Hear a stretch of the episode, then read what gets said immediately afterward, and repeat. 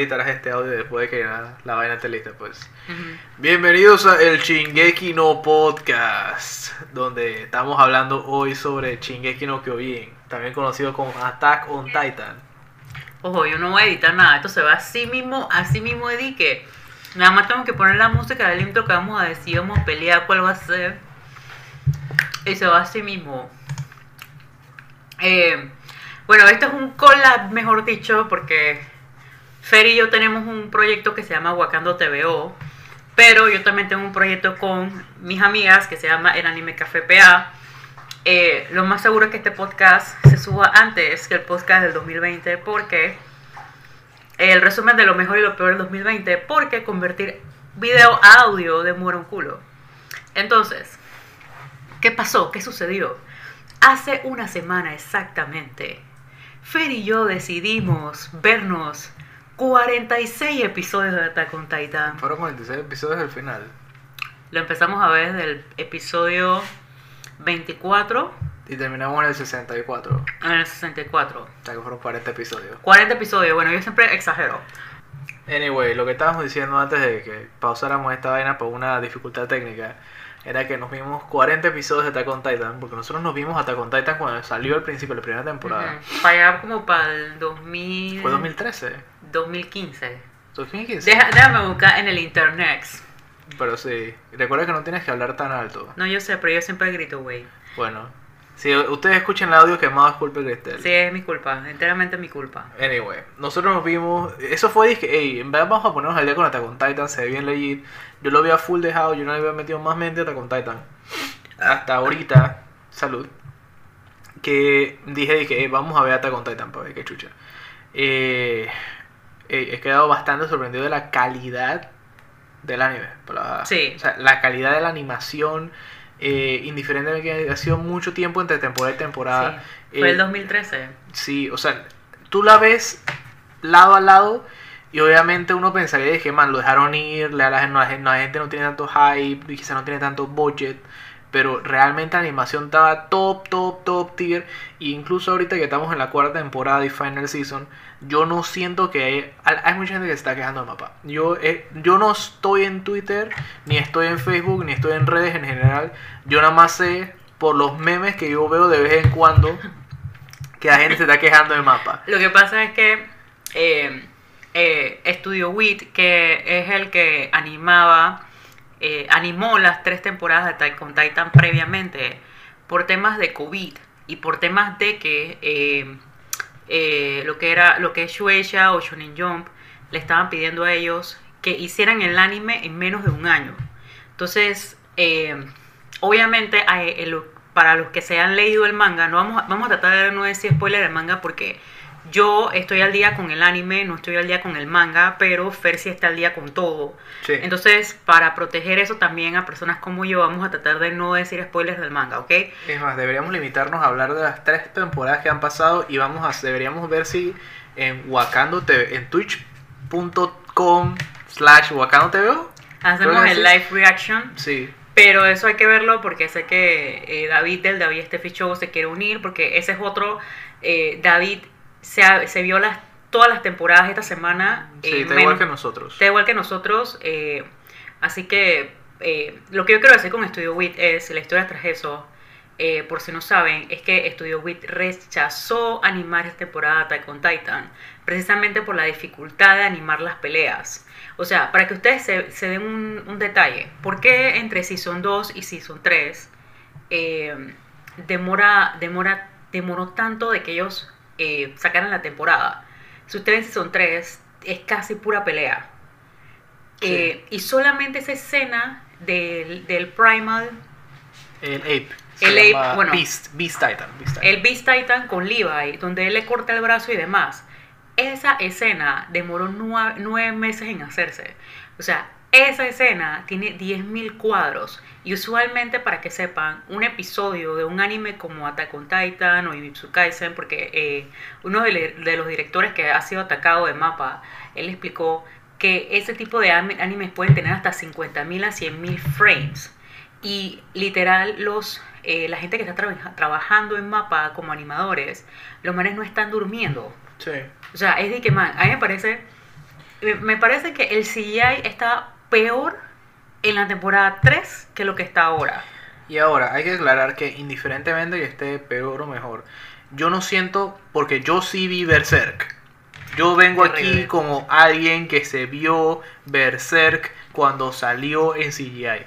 Todo el mundo que se está quejando de que, ay, Attack se ve mal, ey, váyanse muy para la verga. Porque yo sí he visto shows que están hasta la verga y este no es uno. Yo, o sea, yo he visto, por ejemplo, eh, O sea, sí, yo puedo decir que la calidad de ciertas partes de la animación sí han bajado, pero no a un nivel de que el anime esté bien mal. O sea, mi impresión es que la gente está muy entitled, eh, que tiene esa gana de que, ah, es que esto tiene que ser perfecto, man. Bájate el bus, esto... Mucha de la gente que está consumiendo Attack on Titan, yo estoy seguro que no están pagando para consumir No, Attack on Titan. exacto, O 100%. sea, nosotros tenemos nuestra suscripción de Crunchyroll y nosotros te pagamos todos los meses para poder ver nuestro anime, pero hay una gran cantidad del fandom que no es así, que se ve los animes en sitios no necesariamente legales. y digo, Y si no estás apoyando ya de por sí con tu dinero, ¿para qué te estás quejando? Y si estás apoyando con tu dinero, recuerda que estas son personas que se están esclavizando para ti entretenimiento. y no solamente eso, sino es que, eh, es decir, o sea, que aquí yo tengo animes que obviamente tengo que ver en páginas porque eh, la licencia está para Funimation y Crunchyroll cuando se separó de Funimation pues rompieron esa, esa cosa como hay muchos animes que tampoco son mainstream que no van a estar en plataformas legales eh, los cuales yo también veo. Ojo, lo que, a lo que yo voy es con esto es que eh, sean un poco agradecidos en el tema de que Mapa fue un estudio, fue el único estudio, ojo, para que sepan, porque todo el mundo dice que no, pero con la plata que hace eh, Attack on Titan, porque no tiene eh, mejor CGI, mejor no sé qué, man, hubieron estudio IG, eh, estudio WIT, eh, no me acuerdo el otro nombre del estudio que rechazó animar esta temporada por la dificultad y el tiempo que le estaba pidiendo Shueisha. Eh, y el único que dijo fue, Mapa dijo, es que, oye, yo voy a hacerlo. Voy a hacerlo, pero hay algunas peleas que van a tener CGI porque es la manera más rápida de hacerla. Y es más, para que sepan, Mapa sacó un anime que es de gimnastas, que al final no quedó siendo de gimnasia, se llama Samurai. Ay, no me acuerdo el nombre, pero es algo con Samurai. Y ese anime tiene los primeros elementos de técnicas que se están viendo en Attack on Titan, que es mezclar 2D con 3D. Entonces quizás a tu ojo sea un poquito más complicado eh, eh, ver los Gears, por ejemplo, eh, full 3D, porque están full 3D, pero no se ve tan foco, o sea, no, No. se ve, o sea, yo veo mucha gente en TikTok, eh, yo tengo un meme que me encantó, que lo encontré hace como dos días, que es de el, del Beast Titan, que bailando el bailecito ese de Fortnite, súper mal animado, para que como la gente se deje, se deje de esas estupideces. Sí. Es de que, man, ¿tú para qué quieres barcos y quieres personajes secundarios full animados en 2D? Cuando esa persona nada más va a tener dos segundos de screen. Sí, y al final ese es presupuesto que se tira a otras, a, a otras áreas que en mi opinión van a estar eh, mejor animadas cuando ya lleguemos a esos puntos. Porque eh, lo que pasa es que la temporada final, y esto es lo último que yo voy a decir de la temporada final, Sí, porque este Va a requerir- season, season 1 a season 3. lo que pasa con el final season, y vamos a dejarlos de aquí, es que este season va a ser, uno, yo no creo que lo terminen en 16 episodios, eso yo no me como ese cuento porque te explico. En el nivel del manga, el episodio que nosotros acabamos de ver, el episodio don, no digas 4, el episodio 4, 6. 6. Entre 4 y 6, ese es el capítulo del 100 al 102 del manga. El manga va a terminar en 139. Es imposible que tú en 8 episodios cubras todo lo que hace falta. Porque pasan bucas vainas. O sea, la historia se alarga mucho. Así que yo te diría que vean a futuro. Ese presupuesto lo más seguro es que se va a utilizar en algo bueno. A nadie le conviene que la temporada del final de Attack Titan se vea mal al final. Porque les va a pasar como Game of Thrones. O le va Eh, a pasar como, como... Lo que pasa es que también la gente piensa que quizás los estudios viven de streaming service, que esa es otra mentira más. Los estudios realmente recuperan su eh, parte del de, el autor, pues el autor tampoco es que recibe grandes ganancias tampoco, para que Sí. sepan. Porque el autor dice, ok, yo vendo mis derechos, eh, vamos a decir, en, en un millón de dólares. Y Ujú. si el manga y el anime, o sea, el autor, perdón, gana en, en ventas por volumen de manga, a muy diferente a que el anime haya vendido X cantidad de Blu-ray, como me enteré con el tema de Kimetsu no Yaiba, que realmente la autora cedió los derechos al estudio para que hiciera la película, y aunque la película hizo 300 millones de dólares, ella solamente se hizo el, creo que el 5% de 300 millones de dólares, que todavía es buco, pero no son, no, esa plata no va entera a ella. O sea, Exacto. entonces tienen que ver de que ninguna intención, yo siento que eh, la intención de Mapa no es hacer algo mal, porque yo siento que, man, la animación, o sea, yo vengo de ver animes eh, muy mal animados, y lo, y lo voy a, y sobre me van a matar con esta vaina que voy a decir, Mm. pero hay episodios de Fruit Basket de la temporada nueva que se ven espantosos. Se ven, o sea, ellos también mez- están tratando como de mezclar que siento yo que es el futuro de la animación, que es tratar de mezclar 2D con 3D. Exacto. Porque ya nadie, o sea, ya nadie, casi nadie hace papel en animación. O sea, es, es, es tablet que va al, al- al- Es digital. Es digital, totalmente digital. Entonces, eh, eh, a eso es lo que va el futuro. O sea, hay que acostumbrar el ojo a lo que va el futuro. Y vamos a ser claros, por lo menos tú te acuerdas cuando, ya esto ya no es de las temporadas anteriores, tú te acuerdas cuando estábamos en la temporada, que ni siquiera creo que es la 3, la segunda, creo que esta es primera temporada, cuando estaban en la vaina de que estaban disque cabalgando fuera del wall, Ujú. esos caballos eran CGI y se veían un poco peor los caballos en esa vaina. Oye. Full y real, disque gráfica de Play sea, 2, hablando de tema- Play 3. Hablando de temas de CGI, o sea, voy a hablar claramente de algo de Season 3. Eh, ¿Qué pasa? El, cuando Rey se convierte en Titan, Por cierto, trata de no apoyarte mucho en la Así. mesa porque eso mueve el micrófono. Ok, cuando, cuando Rey se, se convierte en Titan, que es el Titan este que está arrastrándose, que tú estabas comentando, man, ese Titan eh, es- se ve foco, Sí. se ve bien O sea, foco. a mí me gusta cómo se ve, pero yo también tengo el, la perspectiva de que yo lo vi en el manga y yo creo que mi, como yo veo la vaina en el manga, yo a veces lo traduzco como yo lo veo en la, en la, en la televisión. Sí, capaz para mí fue más fácil digerirlo. Ahora, nos estamos saltando boca vaina. Sí, nos estamos vamos saltando. partes. Ok, vamos a Attack on empezar. Titan, Season 1. Vamos a empezar con Season 1. Voy a empezar que eh, voy a tratar de no mezclar las cosas que ya sé cuando te terminas de ver tres temporadas y cómo ves Season 1 totalmente diferente a cuando empiezas por primera vez a ver Season 1. 100%. Porque después de ese episodio del basement y después de todo lo que te enteras, pues todo tiene sentido. Eso es algo que Attack on Titan ha hecho muy bien. O sea, que la historia de Attack on Titan es una historia que tiene sentido desde el principio hasta el fin. Y se nota que estuvo muy bien planeada. O sea, a mí me sorprende mucho porque tú te pones a ver, digamos, el autor de One Piece, el autor de Naruto, el autor de Bleach. Como son producciones que se sacan semanales, es más complicado, digamos, eh, planear una historia cuando todas las semanas tienes que sacar contenido nuevo. Pero Attack on Titan es una publicación mensual, lo cual le da al autor mucho más tiempo para planear las cosas y se nota desde el principio que todo lo que ellos estaban haciendo desde que empezó el anime hasta ahora estaba planeado. Eh, yo pienso que otra cosa que más es de valorar, porque voy a hablar también de muchos temas que tiene el fandom y demás. Una de las cosas que tengo que valorar mucho de eh, Isayama, creo que es el autor, es que ese man nunca se ha tomado un break, un hiatus en lo que lleva publicando el manga. Eh, creo que sepan que el hiatus del anime fue precisamente porque la temporada 3 era extremadamente difícil de animar. Y Studio Wit le dijo, es que más esa vaina nosotros nos va a costar 2-3 años en animarla y tienen que, para que esto salga bien, tenemos que hacerlo de esta manera. Entonces, eso también me parece, yo les digo, o sea, yo empecé a contar tan cuando empezó ese anime en el 2013 y luego de eso empecé a leer el manga y creo que lo dropié hasta donde se la- el drama de historia y demás. Ujú. Yo lo dropeé, lo dropeé ahí porque el estilo de, de él en el principio era muy foco. Eso sí lo voy a decir. Él, Sí. él es muy buen escritor. Mira, hay una escena que es la escena donde Eren ve al titán que se come la mamá en el manga. Y hay, hay una comparación porque esa misma escena La vuelven a la vuelven a hacer en el manga, con un Ujú. flashback. Y ya dices que tú ves la diferencia y la mejora del autor y el artista.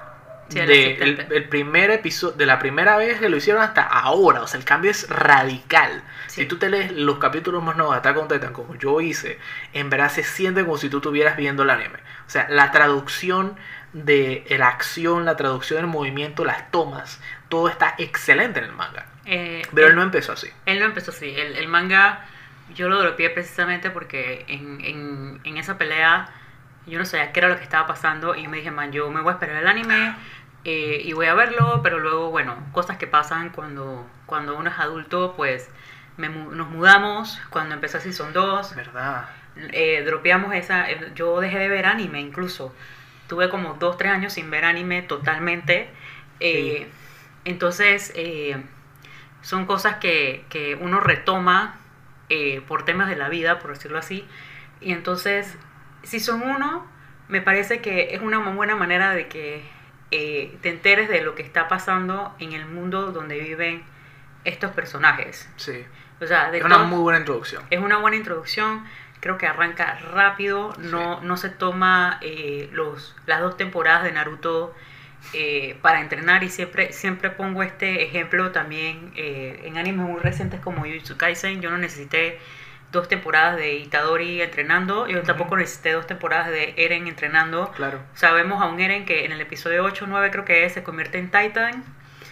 Y eh, vemos todo el problema de cuando se toman el otro wall. Eh, Y hay algo que es también bueno destacar, que es que Eren como protagonista... Ok, cuando tú empiezas a ver Attack on Titan, puede que el, el tipo de protagonista que tú esperas que Eren sea no llene tus expectativas. exacto. Y, Porque tú empiezas viendo, ah, esto es un shonen, esto es un anime de Naruto, One Piece, Bleach.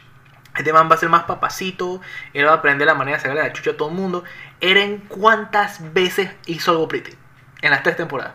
Ni una sola vez, Ni lo sola secuestrando, o sea, no, tanto, no tanto que se lo más pasaban protagonista, secuestrando. más protagonista fue mi casa. Ok, más protagonista siento yo que es el drama a nivel de los scouts entre Erwin, eh, Levi y los personajes alrededor del, pri- del personaje principal. Sí. Que eso a mí me encanta porque entonces no solamente te enfocas en dar la historia del personaje principal, sino que te enfocas también en nutrir a esas personas que están nutriendo a su vez al personaje principal. Sí, muy Entonces, cierto. también hay que poner que yo era de las personas que decía, es que man, Eren me parece un personaje tan detestable, annoying y demás. Pero luego cuando nos tragamos las temporadas como, o sea, hicimos la- lo que hicimos, yo me di cuenta de que, man, esto es un personaje que literal cuando era un niño vio cómo se comían a su mamá. Luego de eso tuvo que vivir en las calles. Sí, O sea, no, o sea, eso, él pasó de tener toda esta vida tranquila a, a ser un niño viviendo en las calles, a depender de lo que le daba la gente, a sobrevivir, a luego pasar a ser un, rec- un recluta, eh, a unas sabiendas de que, man, en donde él había quedado, pues las esperanzas de sobrevivir o las estadísticas de sobrevivir no eran muchas. Eh, luego de eso eh, pasa el- eh, cuando se toman la, la- el, ¿cómo que se llama? El, el segundo wall que no me acuerdo. Creo que el segundo wall es María. No, María no es donde pesa Ah, todo. Es María, Rose y Shina. Y yo creo que Rose es la primera que se cae. Después va María, que es la del medio. Ok, cuando se cae María, Shina es la de los, la última porque ¿Qué? sé que esa es la que tiene vainas con la familia real. eh, eh, cuando se cae la segunda, la segunda wall, que se empieza entonces a, a, a- a te- a destejer todo este drama Sí. de que hay infiltrados, eh, porque uno se da cuenta primero que el personaje. Mira, lo que pasa es que, y quiero hacer una aclaración del personaje de Eren antes de proceder. Si tú te pones a ver Eren, Eren realmente es un personaje de shonen en una serie de seinen. Sí. 100%, porque la, lo que Eren quiere hacer es que, ah, yo voy a matar a todos los titanes, yo voy a hacer más pretty. Eso es Eren cuando se comen a la mamá y jura la venganza y toda esa vaina. ¿Qué pasa? Pasa los episodios donde el man va a entrenar y el man es pretty, la vaina. Y esa parte del anime termina cuando él está encima del wall viendo la cámara y es que, y ahora todo va a estar bien, amigo. Y aparece Ahora- Colossal Titan detrás del man. Ahora, Eren nunca fue bueno en el entrenamiento. Ojo, Eren fallaba buco. El man ni siquiera sabía. Hay, un- hay una parte que donde este Ah, incluso. pero, eh, eso, pero eso no estamos saltando unas temporadas porque eso después te explican por qué fue así. Ok, no, eso lo explican en la tercera, casi en la tercera, lo último, por eso estoy diciendo. Pero te estoy diciendo que eh, eh, Eren nunca fue este personaje que todo le salía bien a la primera vez. Exacto. O sea, y, y él en su cabeza decía ser de que, man, yo tengo que ser mejor porque yo tengo que vengarme, yo tengo que matar titans, yo tengo que hacer esto. Pero al final es mi casa, que es un- un- me- parece una buena exposición como un personaje femenino fuerte Ujú. que Chino, sí, eh, ella no necesita ningún hombre que la defienda. eh, Es más, ella se la pasa defendiendo a Eren toda la, tem- toda, toda la la temporada. temporada. Y tenemos a una Sasha. O sea, a mí, una de las cosas que voy a decir. Sasha, Historia, Ymir, Ajá, eh, son excelentes personajes femeninos. esta.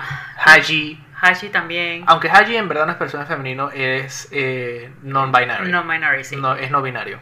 Ella es eh, género, no- ella es no binaria, ¿no? Sí, no binario. sí. Eh, lo, que, lo que voy a decir es que tenemos como esta representación de personajes femeninos o que se representan de esa manera eh, fuertes. Sí. No tenemos a la, incluso esta, ¿cómo que se llama? Anne, ¿no? Anne, sí. Ajá, incluso Anne se hace ver fuerte, pero por dentro la man también siente miedo, Sí. tristeza, desilusión, o sea, eh, son muchas cosas como que a, a mí me encanta mucho de que ninguna de las mujeres, quizás historia un poco, pero historia, Pero es que historia es fuerte de una manera diferente. Eh, historia es fuerte en sus convicciones. Y, pero ella no es necesariamente fuerte físicamente. No, y eso, sea- y eso me parece importante diferenciarlo. No todos los personajes son fuertes físicamente. En mi casa es un personaje muy poderoso físicamente. pero tenemos un Armin que es un estratega eh, nato. Y Armin tiene el beneficio de que Armin es como el corazón del grupo. Él realmente es como el eje moral de Attack on Titan. Porque él está clarito. Lo que Armin quiere es llegar a ver el mar. Él quiere salir. De, él, él y Eren tienen eh, motivos muy similares. Pero lo que ellos quieren y cómo logran llegar a eso es muy diferente. Porque Eren y Armin al principio dicen, man, vamos a salir de las Wilds, we- queremos libertad. Los dos quieren libertad. Pero Armin quiere libertad porque quiere explorar el mundo, ver qué hay más allá. Eren quiere libertad porque él simplemente quiere ser libre él.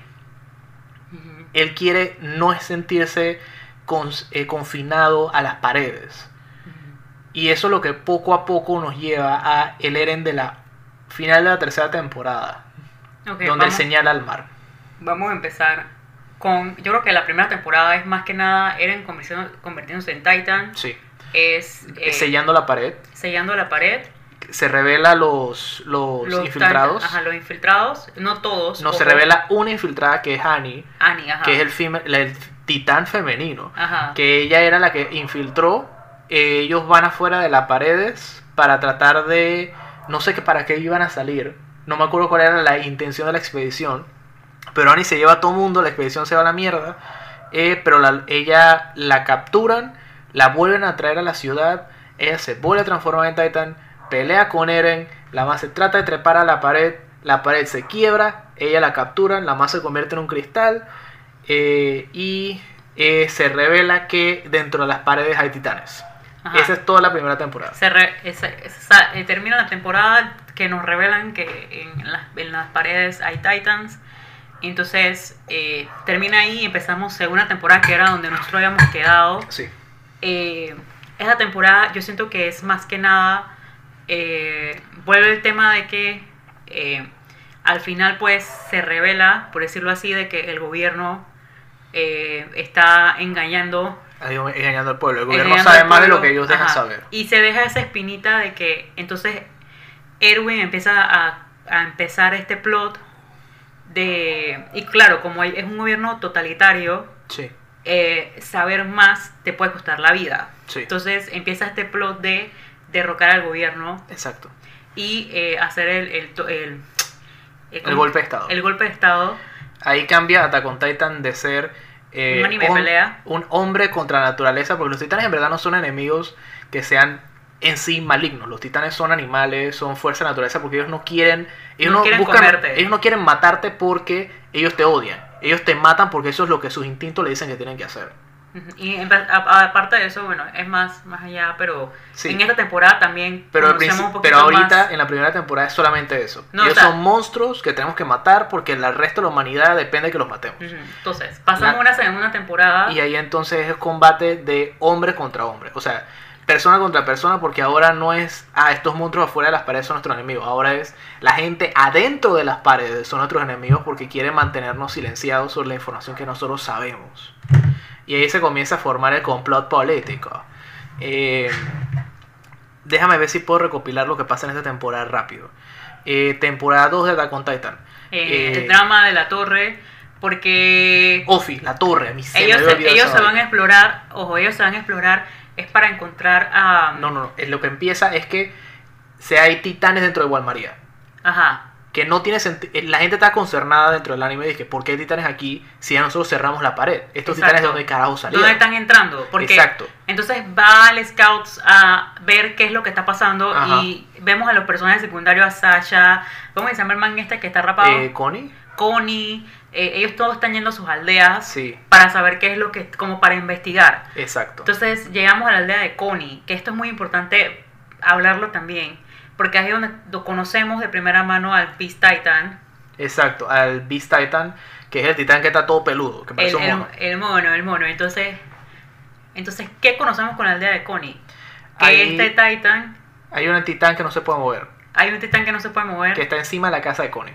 y Connie le parece conocido este Titan. Exacto. Y a uno automáticamente, o sea, a mí me encanta esta vaina en la serie porque tú, es como en las novelas, amigos. En las novelas tú sabes que más, pero Mariala del barrio, tú sí eres pendeja, esta man te está haciendo esta vaina. Sí, El autor te da pistas durante toda una temporada, te da drops y drops, pero esa escena en específico te tira en tu cara de que, man, ok, los titans que están dentro de Walmaría los, eh, son personas. sí, O sea, ahí te tira la primera piedrita de, de que esta temporada va a ser de que tú vas a conocer el origen de los Titans. Porque en esta temporada en sí conocemos cómo se originan los Titans. exacto. Porque no sabemos nada del lore de los Titans, no sabemos nada. Sí, Entonces, eh, quizás empieza un poquito lenta, es porque necesitamos, porque yo sí la sentí un poquito lenta, como los 10 primeros episodios son extremadamente lentos en el Sí. sentido de que no hay un desenlace hasta que llegamos a la torre. Ahora, vamos a hacer un punto claro. Nosotros ya sabíamos lo que iba a pasar.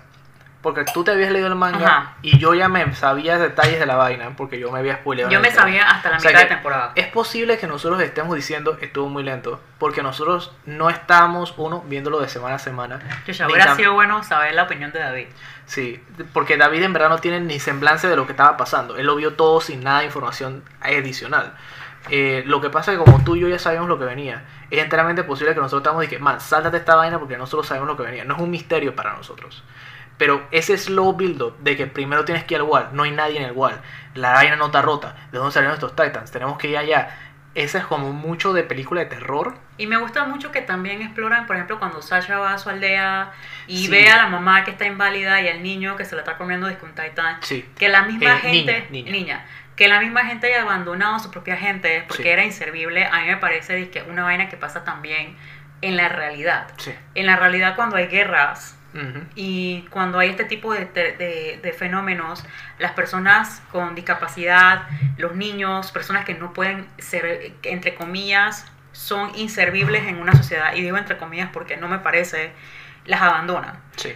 Entonces, a mí, La gente se va por ellos mismos primero Ajá, y a los el- demás para la verga. por ellos, mi- se- eh, en, en esta temporada realmente vemos que el humano es el peor enemigo del humano. Sí. Y a mí me encanta una de las cosas que dicen, no, es que eh, hasta con Tata tiene sus flaws en este tema de que hay cosas que no me parecen que son para nada reales, pero no los voy a tocar en este podcast porque no quiero tocar eh, lo que ustedes ya deben saber, el drama de, de todo el tema, no lo voy a tocar. Eh, siento que el autor es altamente realista Sí. de cómo los humanos se comportan Sí.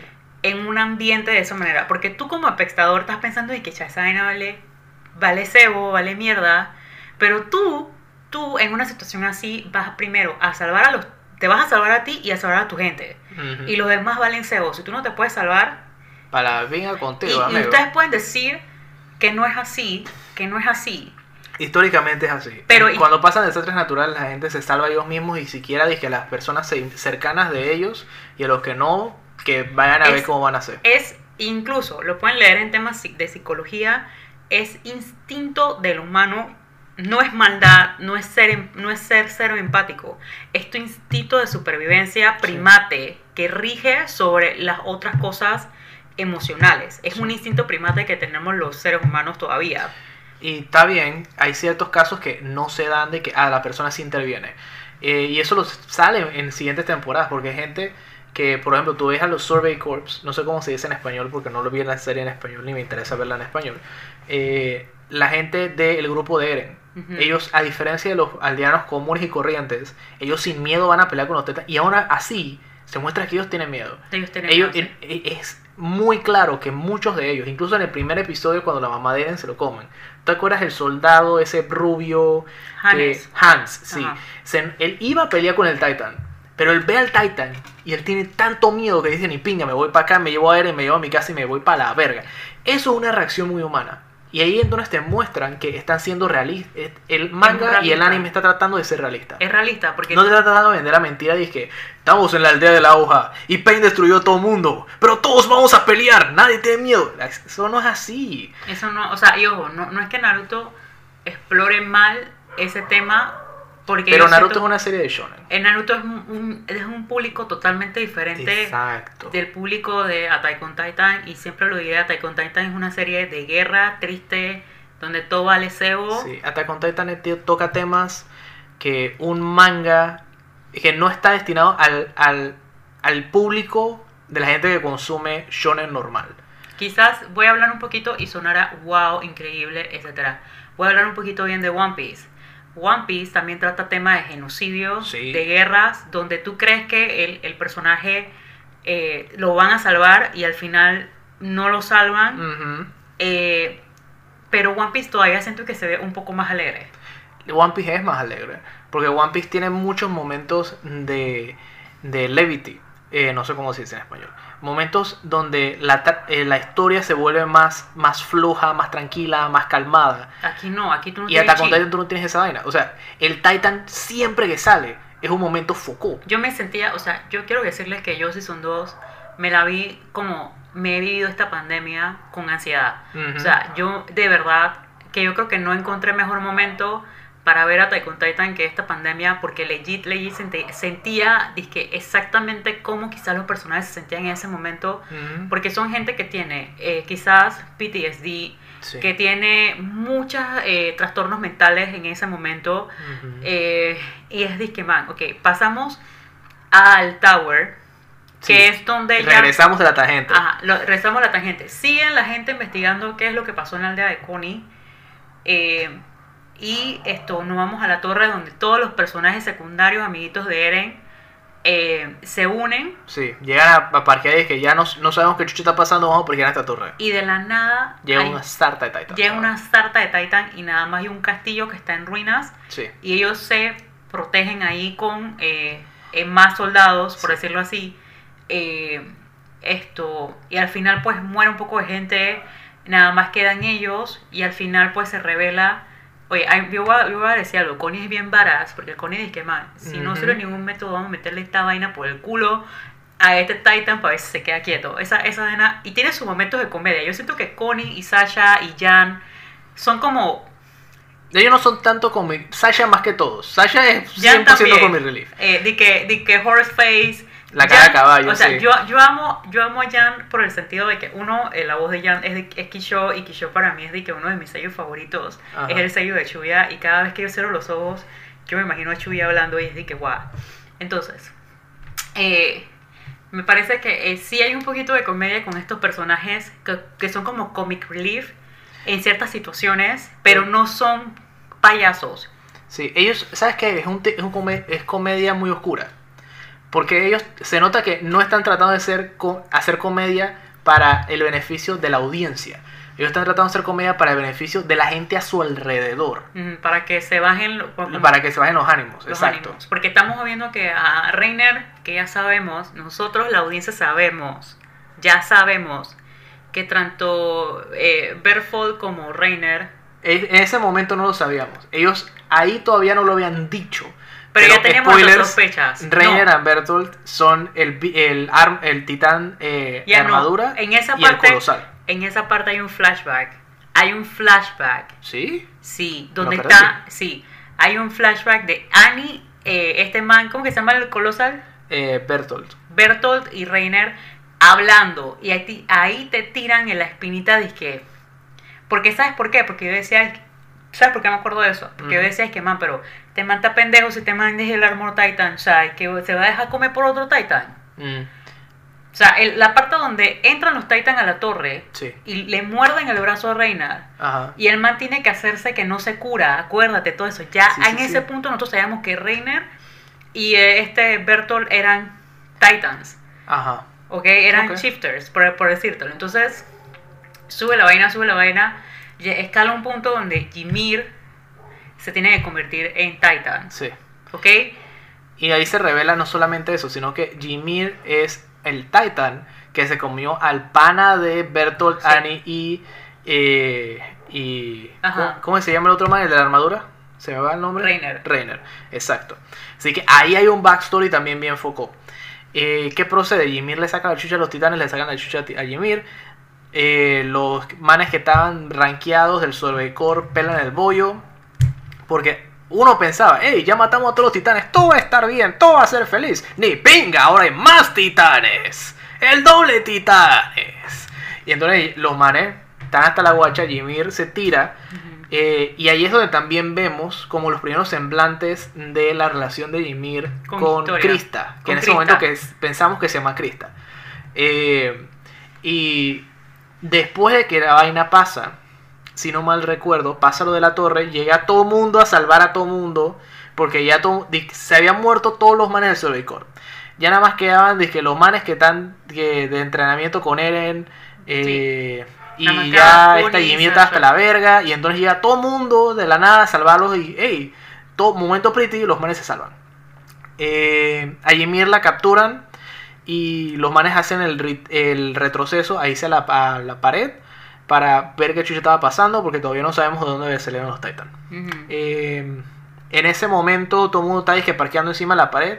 Bertold y, y Reiner están hablando con Eren y a mí me dio mucha risa porque e- la, la toma es que los otros personajes están yendo y, si ves el subtítulo, los otros personajes todavía están hablando, está saliendo el subtítulo del personaje que está hablando. Y abajo de esa vaina sale dice Where the Colossal and Armor Titan. Es súper cómico. Porque el- el- la manera en que está puesto te está tratando de decir que, hey, esta vaina, los manes están diciendo como si no importara. Ajá, como que, ah, entonces, a mí lo que me da risa es que ella, Reiner, es una persona que desde que empieza la misión, siendo un niño, tiene trastornos mentales, Sí, 100%. ¿ok? Entonces llega esta persona que ya es una persona adulta, entre comillas, eh, y el man no diferencia en qué tiempo está, o en qué bando está. Mira, para hacer la comparación, cuando eh, Reiner rompe la pared, porque ya, como ya lo dijimos, Reiner es el Armor Titan, el Armor Titan y el Colossal Titan son los que originaron el verguero, porque ellos rompieron la pared donde estaba Shiganshina, que era el pueblo de Eren. Él lo hizo a los 12 años.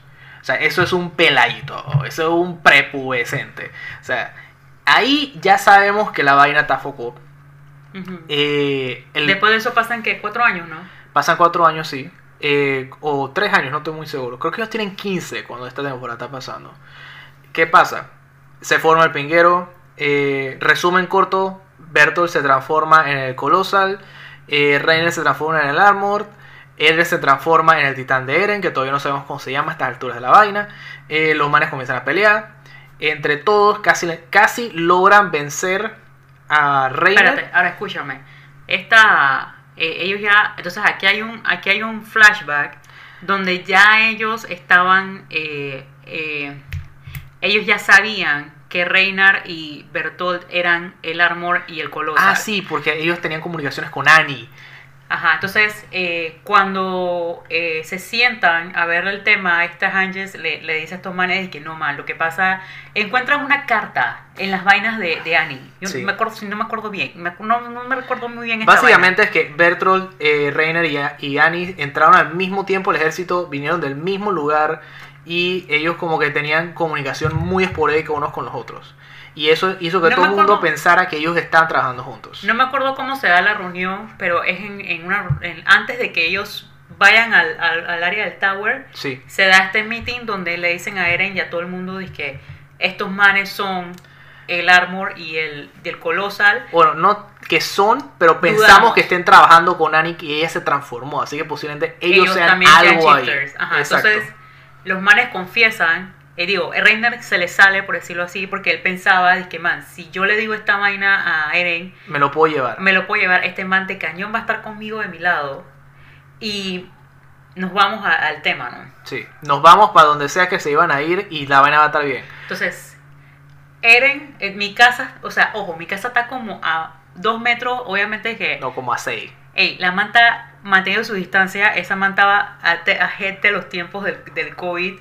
La man estaba de que manteniendo su distancia, pero la man igual escuchó toda la cocoa, amigos. Sí, 100%. Y la man di que, ¿cómo? Y nada, pues empieza la pelea más homosexual del planeta. Yo tengo screenshots de esa pelea y es de que van. Sí, sí. Entonces, empieza la pelea, bla, bla, bla. Eh, esto. eh, nos damos cuenta también que Bertolt como que no se puede transformar en el colosal. O te das cuenta que ellos tienen cantidades limitadas. Porque también te lo dicen porque Eren eh, eh, no se puede Transformar constantemente. transformarte constantemente. Y entre más grande sea el Titan, menos ocasiones tienes para transformarte completamente. Entonces, tras que este man se convierta en esa vaina, Bertolt también se convierte en mitad Del Colossal. del sí. colosal. Y ahí es donde vemos una de las habilidades del Colossal, que es que él produce vapor Ajá. gastándose su masa muscular. Entonces, Que eso, es, eso será importante después, o amiguitos. sea, todos estos detalles así son de que ah, son, son detalles que te tiran, pero que son importantes. Sí, Entonces, exacto. Viene la pelea, amigo, la pelea, bla, bla, los manes Ultraviolenta, ultraviolenta.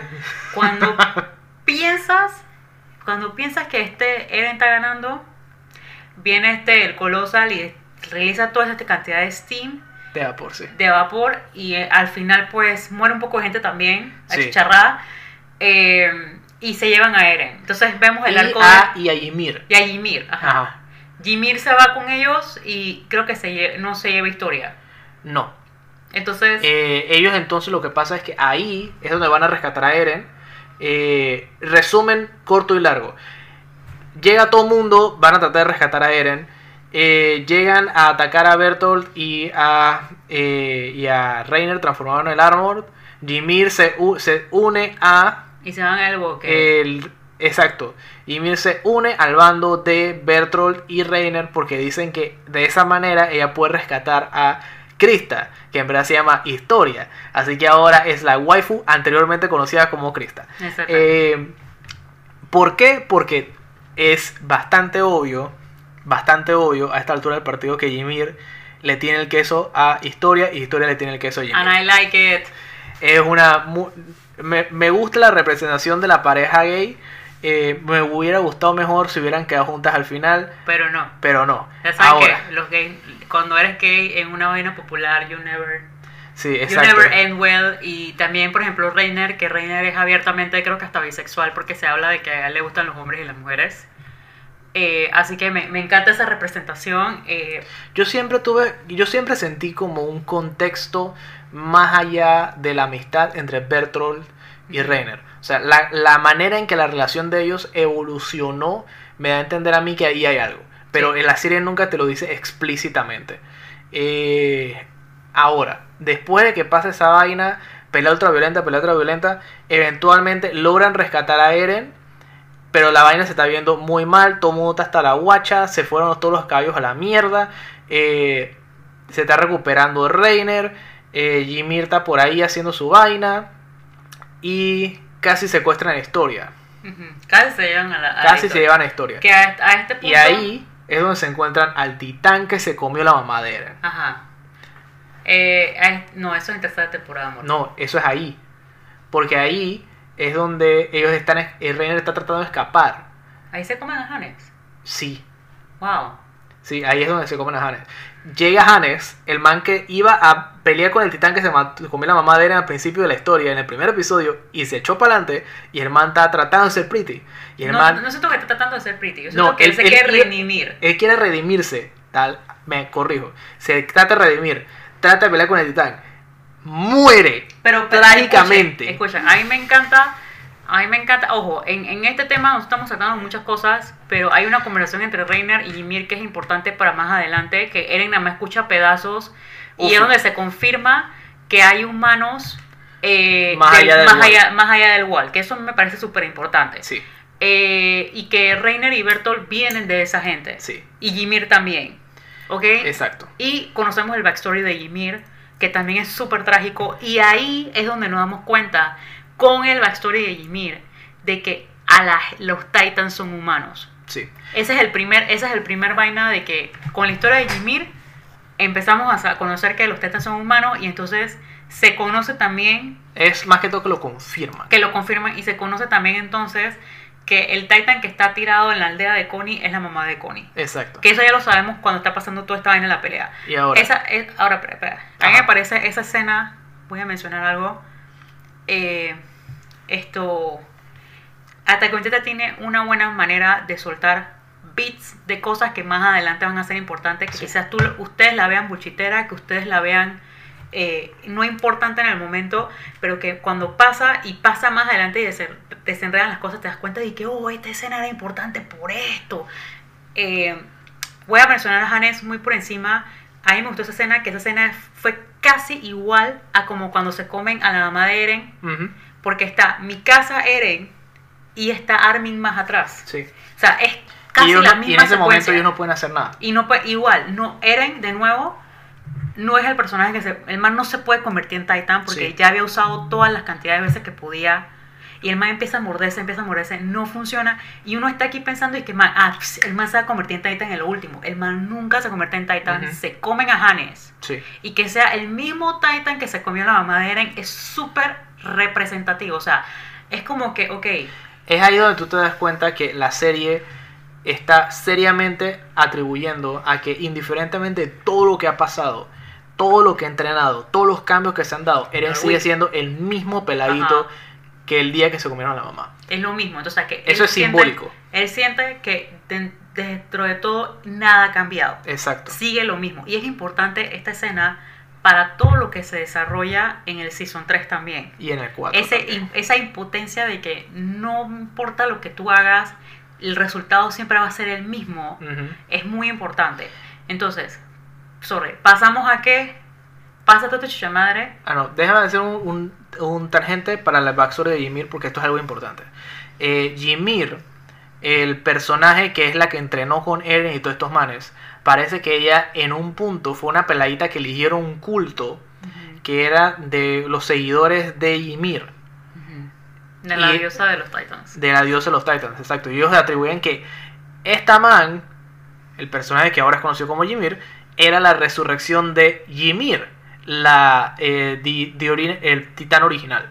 Agarran una peladita de la calle, así mismo como en la vida real, amigos. Sí, Es un falso profeta. es un falso profeta. Para cual. lucre. Y después llega y arrestan a toda esa gente y entonces los torturan y los llevan a eh, una costa que en este momento todavía no estamos claros qué carajo pasó ahí. Les inyectan una vaina y se transforman en titans.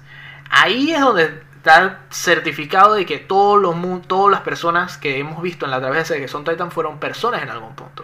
Y Mir dice que no, que yo estuve 60 años bajo tierra durmiendo porque era un- una vaina Foucault.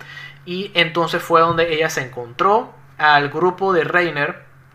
Se come el amigo de Reiner y ella consigue eh, semblante de conciencia. Y eso es importante. El hecho que ella se coma al peladito y deje de ser un titán sin capacidad de pensar, a ser un titán pensante y pueda transformarse, eso es muy importante para la Y que. Ymir explica cómo es vivir como un Titan. Exacto. Que es una pesadilla porque ellos no están conscientes de lo que están haciendo, pero a la- a la en verdad también tienen un cierto semblante de humanidad, que es lo que vemos con, con la mamá de Connie. La- el Titan ellos no dejan de de Connie, se- ellos no dejan de sentir lo que está pasando pero ellos no pueden controlarse. Exacto, la mamá de Connie reconoce a su hijo. Es más en el manga si no mal recuerdo y esto puede ser yo que me estoy equivocando pero en el manga hay una vaina que no pusieron en el anime que es el que cuando Connie se está yendo el titán le dice welcome home bienvenido Welcome a casa home, ajá. Así que- pero y entonces es donde Connie comienza a sospechar la vaina. Y es todavía más Foucault porque te das cuenta que esa persona que está ahí todavía puede identificar lo que está pasando a su alrededor. O sea que es- los titanes dejan de ser criaturas monstruosas fuerza de la naturaleza que son monstruos que hay que matar y comienzan a ser víctimas de su condición.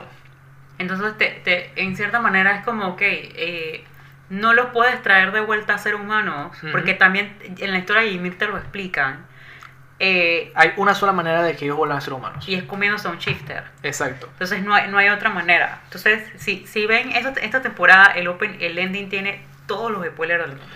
Ahora, el, el ending de la segunda temporada no tiene spoilers para lo que tú has visto hasta ahora. Todo No. lo que tú vas a ver en la... Tiene temporada, tiene spoiler, perdón, para el drama que empieza entonces, En la cuarta temporada. eh, no, eh, no, te, sí. lo, te lo digo porque yo ya Espérate. vi la vaina. No, yo sé, yo sé, yo sé. Pero eh, esto, para, saltamos a este punto donde pasa esto y se acaba Season 2. Sí. Empieza Season 3. Ah, no, espérate, nos saltamos algo. Que Eren toca el titán que se come la mamá. Ah, Ofi, eso es y él importante. comienza a controlar a los otros titanes. Porque durante toda, todo el tema de secuestro escuchamos Coordinate Titan, coor- o sea, esta palabra, el titán El coordinador. El coordinador, el coordinador. Tú estás que man, que chucha, que esa vaina de coordinador, si Eren no puede controlar a los demás titanes. Sí, exacto. O sea, sabemos que cuando Eren gritó una vuelta, los titanes ceden, ceden totalmente de que lo que están haciendo. Eso lo sabemos. Entonces de ahí estás con la máquina, pensando de que chucha, este man es el Coordinate Titan, pero no sabemos exactamente. ¿Por qué o cómo, ¿Por qué o o qué? cómo funciona la vaina? Entonces, eh, el, el Titan este que se comió a Hannes, que se comió la mamá de Eren, va a comerse a Eren ya a mi casa. Eh, porque encima de esos tomares no tenían gas ya en Sí. las vainas estas. Entonces, eh, cuando Eren va a meterle un puño, toca al Titan. El Titan tú ves que tiene como una, unos segundos de lucidez. ¿ok? Y ahí entonces Eren le hace la señal, los otros titanes van y pelean con el titán ese. Ajá, y se lo comen. Exacto. Que en ese momento tú no, no, no entiendes por qué, pero la serie después te explica por qué. Y ahí entonces los manes regresan después de haber rescatado a Eren todo vueltos verga y se forma el pinguero con el gobierno. Ajá, se forma. Eh, regres- regresan porque entonces ya con esta información, eh, ojo, hay, hay escasez de comida, hay escasez de un montón de cosas, hay refugiados. Entonces eh, el gobierno obviamente se da cuenta, aquí llegas a conocer, porque se acuerdan del padre este que se llevaron, porque él sabía lo que tenía Walmaría, El etcétera. cual nunca lo habíamos mencionado hasta ahora. Sí, se me olvidó. Porque ahora viene, viene la parte de la política de- del, del podcast. Sí. Eh, se llevan a Erwin preso, Sí. ¿Verdad? Sí. Se llevan a Erwin preso, eh, desen- eh, ¿cómo que es? Eh, eh, Lo, ok, la milicia tiene tres sector, segmentos. Tienen Los- los, ok. los scouts, que son los que salen afuera del wall a explorar y a cómo se pelear llama con los titans. en español. porque Por favor, gracias. Me tiene Tienes a las fuerzas... Survey Corps, la, la policía militar. No, pero es que la- los militares tienen tres partes. Están la Guardia Real, que son los que están en la capital protegiendo a los nobles. Están el Garrison, que son los que están, lo, tienen las rosas atrás. Ellos son los que protegen las aldeas eh, y las comunidades. Y después está eh, los, ex- los exploradores, los Survey Corps, los Scouts, como le quieras decir, que son el grupo en el que está Eren, que ellos son los que salen afuera del wall a ver qué, qué pueden descubrir de más allá de las paredes. Eh, la, el gobierno dicta que los Scouts son una entidad rebelde, Le dicen Survey Corps. No sé por qué no, no No, no. encuentro. Bueno, whatever.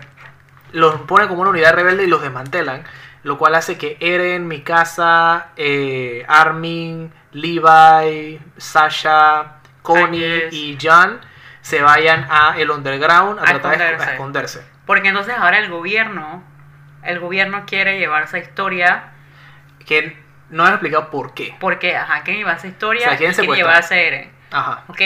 Entonces, aquí termina la temporada 2 con un Erwin en arresto domiciliario, Sí. pero el man sigue haciendo todo, el- está planeando todo para el golpe de Estado. Sí.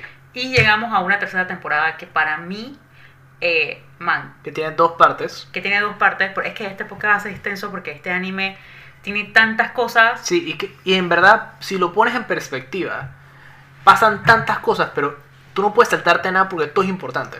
No hay nada de filler en este anime, y eso es algo que quiero aclarar.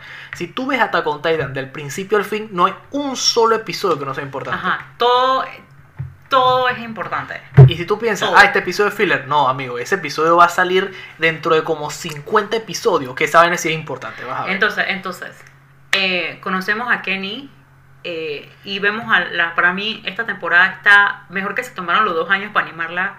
Es una de las mejores cosas que he visto animada en mucho tiempo. Sí. Está, o sea, la- la- una de las escenas que, que yo sigo diciendo es que wow, es, la, es cuando Levi está escapando de Kenny. Sí, esa escena está demasiado bien animada. Yo no sé sea, cómo hicieron esa vaina. Yo no sé, esa- los manes que sacrificaron sus manos y sus ojos, pues gracias por vernos esa escena. Conocemos a un personaje nuevo que es Kenny Arkeman. Que es el tío, no lo sabemos en la serie, pero vamos a decirlo ya, es el tío de Levi. Es que se, se sabía de que tiene el mismo apellido que. Entonces se, se viene el drama de que Levi y mi casa y los Ackerman. Entonces conocemos a otra familia. Eh, porque esto es importante. Todo es importante, amigo. Esto es importante. Todo tiene una razón de ser. Entonces, eh, eh, estos manes también. eh, bueno, al final se llevan a, a Eren y a, y a Historia. Ujú. Y se desata como el poder de la corrupción, del brainwash, de que habían, que todo el gobierno es una farsa, Ajá. de que estos manes saben muchísimo más de lo que le están diciendo a su población. Y, Eh, hay un- y la razón de ser es que cuando el primer rey de las paredes, el primer rey de, de esta área donde estamos nosotros ahorita, llegó, él le borró la memoria a la gente. Y los Ujú. únicos que son exceptuados de que le borren las memorias son los nobles y ciertas familias. Eh, lo, y parece que el, al principio te muestran al rey ahí sentado, topifioso, y sus cuatro nobles ahí echando cuentos. Resulta que el rey es un rey falso. Ajá. Y la familia real, real, la familia real, real, wow, Real, real, la, de real de la es leyenda. la familia Reed, que es el papá de historia. Ajá. O sea que la heredera real del trono Es de las paredes es historia. Entonces, ¿por qué ella quería? Aquí se revela eh, por medio de Kenny, por medio de Kenny y un flashback con Sí, todo este exacto. tema, porque cuando eh, llevan a Eren y Historia, la llevan donde el Lord Reese es. Lord, Lord Reese. Ajá, lo llevan donde Lord Reese y el mata es que Historia, sorry por todo lo que te hice, y está Eren ahí de que what the fuck is happening. Y ahí es donde hacemos el flashback a el backstory de historia, Ujú. Que es que era una peladita de granja y la mamá valía pinga, la mamá no quería nada con ella, hasta y hasta que un día ella aprendió a leer para Ajá. que, que- para poder parquear con la mamá. Y así la mamá no Y la mamá no la quería. y la mamá le dijo que no quería, que hubiera preferido no, no, no darle No, la la luz. luz, ajá, no. Eh, eventualmente el papá la viene a buscar. Oye, clásica mamá latina, tóxica. Eh, chucha, para abajo así. Pero la, la man eventualmente la viene a buscar el papá, dice que disculpa, yo creo que estés conmigo, pero después sale, después sale el equipo secreto donde está Kenny, le dicen que la mamá tiene que morir, y entonces matan a la mamá de historia, y tú estás que chucha está pasando, amigo? Exacto, te quedas como que al borde de todo, entonces eh, vu- vuelve el tema de que, de que, ay Dios mío, vuelve el tema de que te queda de que espérate, espérate, por eso es que Ymir le dijo que cuando yo me vaya, cuando pase esto, cuando no sé Tienes qué, que decirle quién es realmente. tienes que decir quién es realmente, man, bueno, la cosa es que mientras tanto en la ciudad, en, en, en la Liga de la Justicia, porque está, están pasando toda esta vaina a la par, ¿ok? Sí, exacto. Eh, van, a, van a ejecutar a Erwin. A todo esto, a mí me encanta que esa, esa reunión que Erwin tiene con Commander Pixie, Ey, Commander Pixies es tremendo personaje. Yo, yo estoy por Commander Pixies. porque. Commander, o sea, Pixie es un personaje que él no necesariamente es que yo voy a tomar tu lado porque tú tienes el lado de la justicia. Ese man ha vivido lo suficiente para saber que la humanidad es una mierda. Sí, exacto. Entonces, el man va a estar de tu lado solamente si no eh, sacrificas a más gente en una guerra. El en verdad está no, sol- no por quién tú eres, sino por el beneficio que tú le puedes traer a la mayor cantidad de personas. De que eso yo- personas. Eso, yo, lo considero admirable de parte de Pixies. Eh, llega el, el trial de Erwin. A Ajá. Erwin lo van a. de- lo- le da a Erwin. Está vuelto pinga, el man perdió un brazo res- rescatando a Eren. Está la guacha. Ahora, entra la psicología, que a mí me encanta cómo usaron esta, esta cosa de usar la psicología Sí. Para hacer el golpe de Estado. Nadie murió, porque Erwin le promete a Pixie que nadie va a morir. Sí, exacto. Él le dice, dije, tú vas a decidir de qué lado vas a estar en el momento que la vaina pase.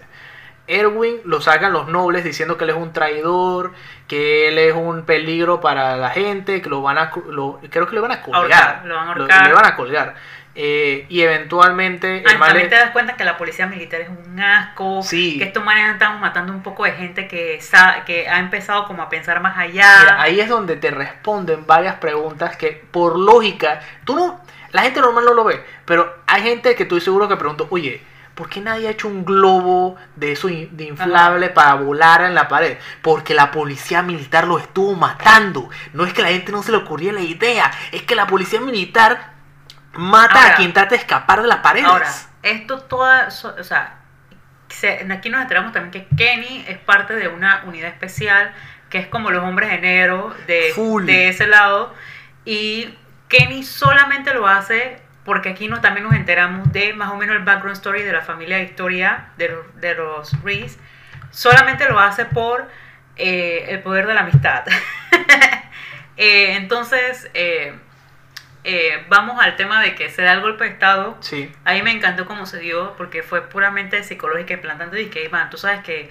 mañana eh, es más, no deberíamos ni spoilearlo. Véanse el golpe de estado porque Sí. es tremenda movida de ajedrez como de cinco, bueno, igual de todo este podcast es cinco spoiler. dimensiones. algo. Sí, Igual todo este podcast es spoiler, pero man, la manera en que se dio ese golpe de estado, para mí ha sido uno de los mejores golpes de estado del, del planeta. sí. Porque es de que psicológicamente, es- Ajá. E incluso Erwin estando preso, juega con la mente de uno de sus amigos, implantándole la idea de que va a haber un... un ah, que Juan María...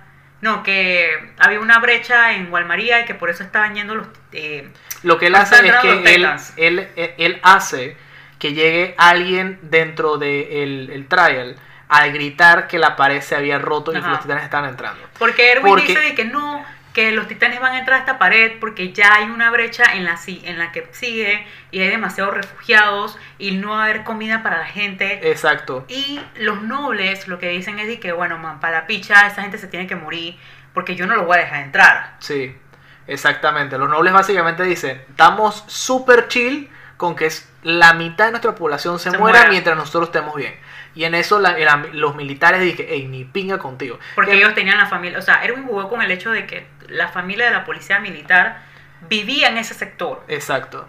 Entonces, eh, el, el man hizo bien, entonces al final pues... Sí, Erwin está jugando ajedrez de cinco dimensiones. eh, ahora. se- nos enteramos que el rey que está ahí es un rey de mentirita que está Sí. drogado y... El man estaba dormido, eso es lo que más me dio risa de la vaina. El man, tú lo veías que todo el tiempo, el man estaba súper estoico, sentado en su silla, viendo la vaina como rey malvado. El man estaba Pero ¿qué high. pasa? Que el man estaba súper dormido con los ojos abiertos. Eso yo Y al final el man dice que lo despierta y dice, oye, ¿y ahora come? Y tú, y tú aquí, ¿qué, qué chucha, weón? Tú te quedas y que entonces qué chucha. Entonces, bueno, ve- vamos a la trama, ¿verdad? De, de, bon- de bondage eh, en la iglesia y la demencia. Ah, Ofi, que resulta que Eren está encadenado en una. debajo de una iglesia que todo alrededor parece que está hecho como de cristal. Y llega Historia a decirle: Mete, Eren, te tengo que comer. Y no de la manera pretty. Los manes.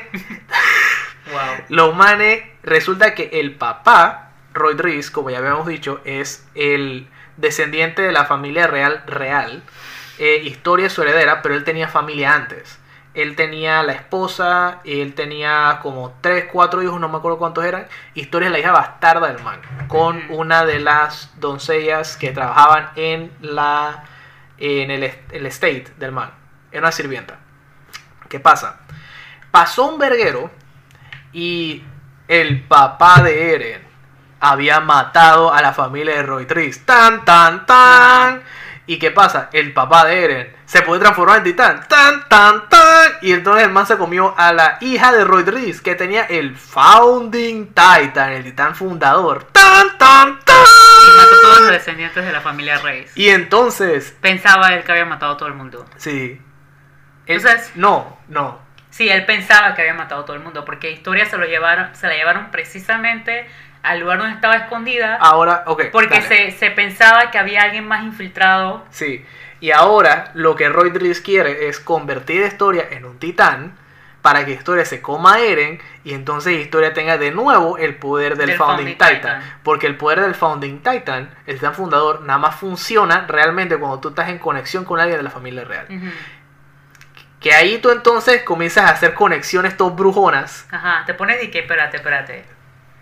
¿Quién se comió? O sea, ¿cómo Eren entonces puede usar los poderes del Coordinate si el papá no podía? Ajá. ¿Y cómo él pudo, o sea, cómo él pudo parar a los, cómo pudo ordenar a los titanes en dos ocasiones? Yo creo que eso no te lo dicen ahí no per te lo se. dicen ahí, pero empieza la semillita. Sí, y entonces, resumen, Una sí, vez porque más. esta vaina es que pelea, demencia, llega Bien. a rescatar a Eren, demencia, pelea, balacera. Exacto. Entonces, ¿qué pasa? Historia al final, están a punto de inyectarla y la man dice, ¡ni pinga! Y la man no la convierte en titán y le, dice y le hace un suplex al papá y le rompe la Ah, a todo espalda. esto, a todo esto eh, eh, la tocadera de, lo, de cuando tocan, se tocan, eh, ah, tienen eh, flashback, pero Eren tiene más flashback, flashback que historia. Sí. Y ahora, vamos a la vaina. Historia no se convierte en titán. Ella salva a Eren. Llega todo el mundo. la el poder de la amistad llega a salvar a Eren. Y en eso, lo que la, la inyección que le van a poner a Historia, cae al piso, se rompe. Eh, Historia le hizo un suplex al papá. El, papá está en el piso. Y el man lame Y la el man vaina. lame la vaina. Y el man se comienza a transformar en un titán gigantesco. Gigantesco. Dice el más grande que ha salido en la serie hasta el momento de ese episodio. Y entonces es como chucha paramos la vaina. El man eventualmente llega a la- al wall. Sí. eh, pero logran detenerlo porque resulta que cuando el titán es tan grande que él no se puede mover a menos que se esté. eh, ¿Cómo que se llama esta vaina cuando estás moviéndote en el piso? Eh, arrastrándote. Eh, tiene que arrastrarse de la cara para abajo. Y cuando llega no tiene cara. O sea, tiene, es como un hueco, como si le hubieran cortado la cara a la mitad. es un tomate. Es como Exactamente. Si cortaran, si cortaran un tomate, es un tomate, huevo, cortado. 100%. Eren le echa unos, unos explosivos adentro de la boca, el man explota, el man muere y se y nos salvó el cuenta Y nos damos cuenta que el lugar que iban a atacar es precisamente el lugar que decía Erwin que iban a atacar, que es lo más irónico de la vida. Sí, exacto. Y estos, ahí también nos enteramos que Ah. los Titans eh, sí, ve- sí ana- eh, analizan dónde hay más cantidad de gente. Sí, los titanes se mueven cuando son, no son todos, son ciertos titanes que son los que ellos dicen que son como anormales, Ajá. abnormals. Eh, y esos se mueven a donde hay mayor aglomeración de gente. Historia, cuando explota Roy Reese, el titán este gigantesco, la man había hecho un plan con Erwin para ella hacer el golpe final, declararse la heroína de la vaina y que ella era la heredera real del trono. Porque ya había rumo- o sea, ya habían vaina de que la gente no estaba como believing de que la man era Sí. la que era. Es que el problema es que la gente estaba viendo la vaina como tú y yo lo veríamos aquí, de que, hey, los militares se tomaron el gobierno. Ujú.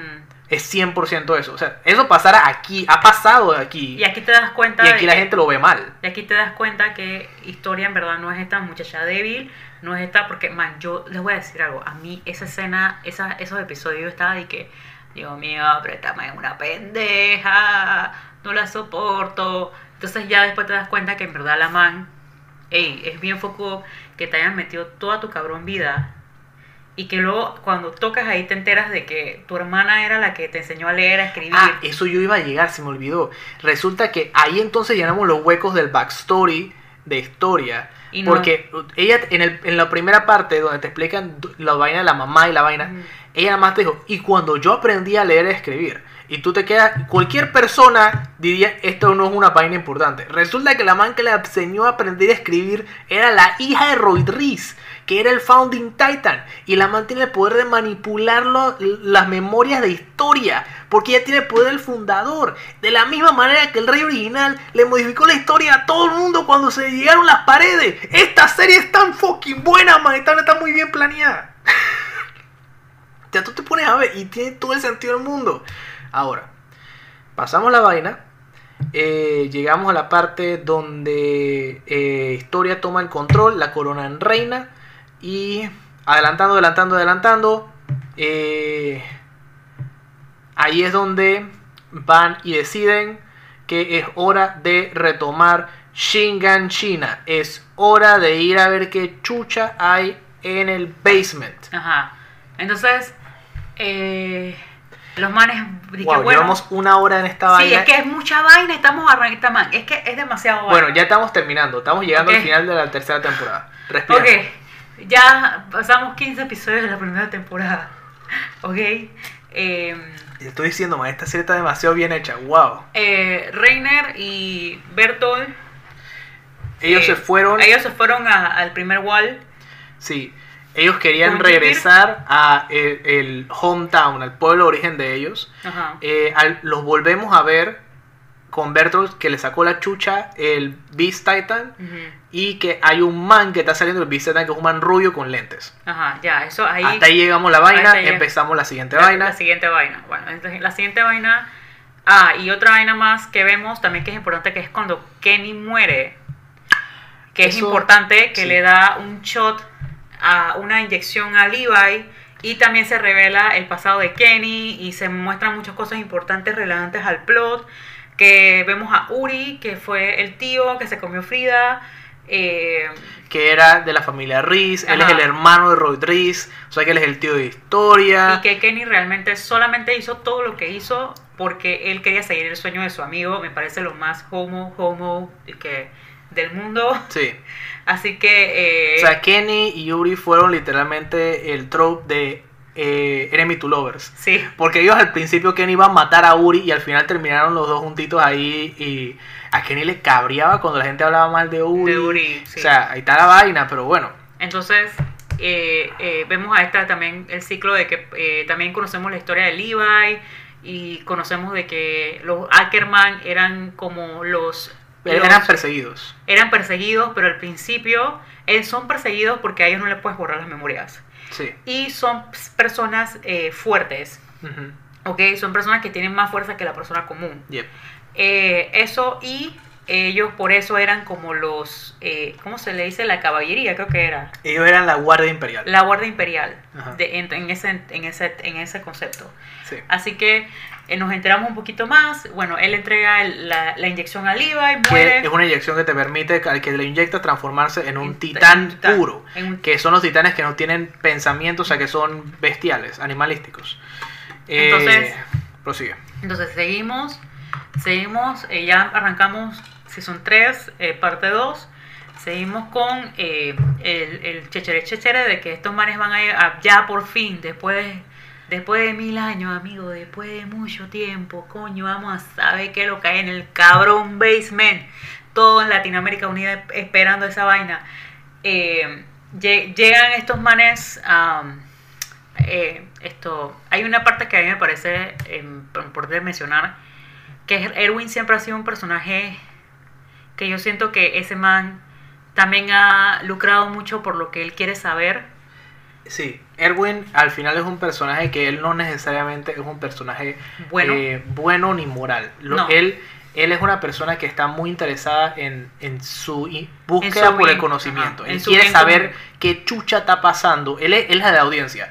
Él no le importa qué chucha tenga que hacer, pero él quiere saber qué chucha y se nota mucho basement. se nota mucho porque quizás en esta parte número 2 se ve muchísimo más la relación de Levi con él.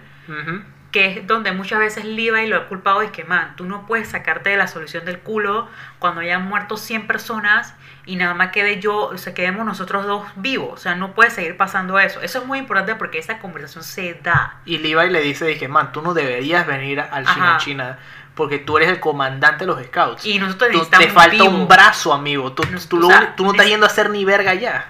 Yo siento que, o sea, yo no, yo sé que no he leído el manga, pero yo siento que esa escena es importante a futuro.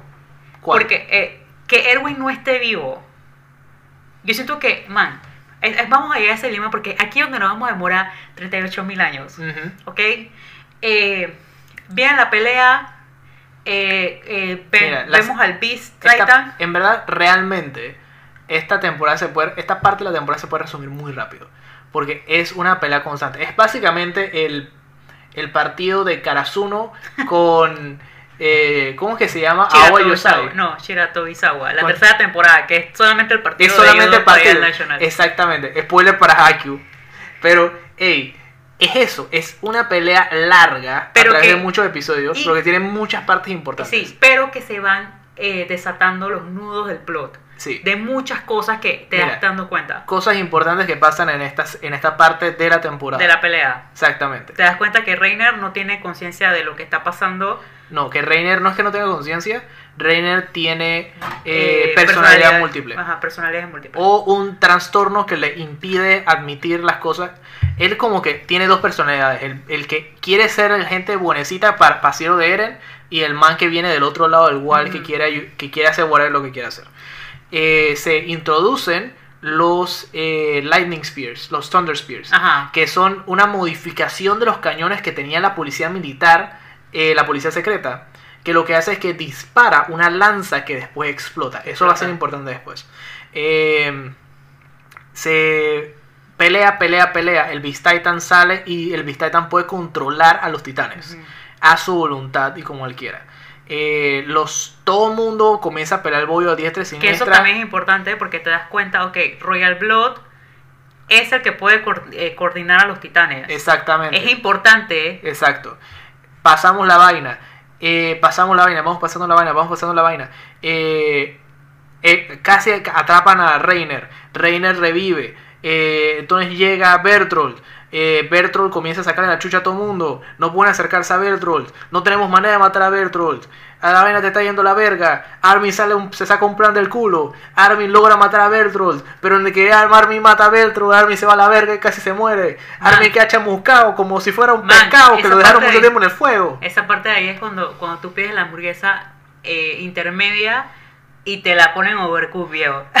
Che, esa vaina llega negra. Armin es de que un pedazo de carne Carbón, quemado, weón. Carboncito. carbón. Entonces tú piensas que, shusha, entonces ahí, Ah, espérate, no he terminado. Espérate. Se, Armin queda hasta la verga, está casi muerto. Pero no está muerto, está vivo, pero se está y tú muriendo. viste que, que ahí sale otro Titan que es como el cuadrúpedo que tiene como una maletita. Sí, espérate, a eso voy. Sale el, el otro titán que parece también que es un Titan Shifter, que tiene una maletita. Que ese fue. eh, va a ser importante más tarde. Eh, ¿Qué más pasa? Erwin tiene que llegar a donde el Beast Titan para matarlo, porque el Beast Titan, lo que hace el Beast Titan es que el man es un jugador de béisbol. Sí. El man está tirándole piedra a todo el mundo. ¿Y qué pasa para, para, para, qué hace Erwin para esto, eh, hacer eso? Bueno, eh, sacrificar Una a carga dos- suicida. Una carga suicida, sacrificar a 200 personas, eh, sobrevive uno, que eh, cuando pasa toda esta escena épica, porque es de que man, e incluso... Y claro, la carga suicida no es para que ellos lo logren matar, es para darle tiempo a Levi ajá, de pa- saltarse de titán en titán que estaban yendo como. y el titán estaba en la esquina para que lo distrajera. para que distrajera al, al Beast Titan para que Levi pudiera sacarle la chucha al Beast Titan a lo último. Y eso no era, eso era de que chance de que si, si podía hacerlo o no. Y era de que, man, aquí vemos de nuevo que Levi tiene esa conversación con Erwin, de que, man, o sea, literal, tú estás mandando a todo el mundo a morir. Tú no sabes, tú no sabes qué probabilidad tengo yo de poder matar a ese man. Y vas a sacrificar a 200 personas. Sí. Porque al final, toda esta, esta vaina que pasa es un sacrificio. Exacto. Desde el inicio. O sea, ese grito de guerra de Erwin fue de que, man, es una escena muy épica, pero a la vez yo me puedo pensar, de que, man, este personaje siempre pensó en él. Me van a matar con esto. Este fue el momento en que Erwin en, te- en teoría se, rein- se Se reivindica un Ujú. poco porque lo que él está haciendo es que él dejó de seguir su, su, su deseo de saber las vainas Para, para, para el bien poder común.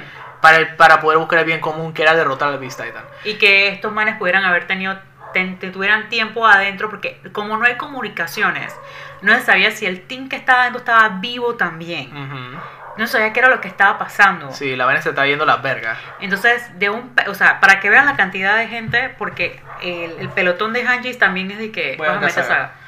el pelotón de Hanjis también son de que un pocotón de personas que cuando el Colossal Titan se convierte en el Colossal, esa explosión es como una explosión de bomba nuclear por el tamaño del, tipo, eh, mata un poco de- de gente también y Hanges pierde todo su pelotón. Entonces, nada más sobrevive ella eh, porque la meten adentro de un pozo, que eso también es una referencia de la guerra de la Segunda Guerra Mundial, by the way. Sí. Sí, porque cuando pasó lo de eh, lo de Hiroshima y Nagasaki, eh, la gente que se salvó era porque se habían metido en los pozos. Ay, la verga. Y eso es, un, eso es una, una referencia de la Segunda Guerra Mundial. Eh, esto, bueno, la vaina es que pasa esto, no hay comunicación, man. La vaina es que pasa una escena épica, amigos. O sea, esa escena de Levi pasándose Titan sobre Titan que le costó a Studio Wit nueve meses animar. Sí. Esa vaina cuando el man le corta el brazo y cuando el man empieza a cortarlo por todos lados y el man casi le está sacando la chucha y está de que man, chucha madre, sacarle la mierda. Y llega un punto donde Levi llega como un momento de que él tampoco puede seguir. Y él, él llega un punto donde cuando el Titan este cuadrúpelo se lleva al man, el Sí, man porque que lo que pasa es que Levi logra llegar a donde el Beast Titan, le saca la mierda, eventualmente está tratando de... De lo, lo matarlo, de- lo de iba a sacar. matar. Llega el titán con la mochilita, eh, agarra a el man que está dentro del Beast Titan y va para adelante. Ajá. Ese y no tiene más energía para corretearlo más. Exactamente. Eh, pasamos de aquí a el otro lado del wall Eh, el Que Colo es importante que el man grita y que man, si hay alguien vivo y él mira a su alrededor y no hay nadie y de la nada se despierta alguien. Sí, exacto. Que es un man ahí, Que todavía Eh, es relevante, relevante porque no me acuerdo el nombre de él, pero es el man este que tiene como que no. el cabello rosado. Eh, sí, tiene el, eh, parece personaje de Otome. Eja, ok, proseguimos. Eventualmente ya estamos del otro lado de la pared. El Colossal Titan ha sido derrotado. Eh, Eren está con Armin. Armin está muriéndose. Levi llega. Eh, Levi le dice a Eren: Chucha, estamos hasta la verga. ¿Dónde está Erwin? Eh, Eren le dice: Chucha, Levi, se está muriendo mi amigo, loco. Por favor, comete en Titan para que se coma Bertoldo. Para que entonces el man pueda vivir, loco. Es mi amigo. Eh, Espérense, yo quiero yo, poder la siento que, yo siento que esta escena, esta escena es una de las escenas que más me ha dado ansiedad. Pero es que no ha terminado de sentirla. Y ahí llega el man cabello rosado con Erwin, que Ajá. todavía no está muerto. Y Levi tiene que decidir a quién va a revivir, a Armin o, O a Erwin.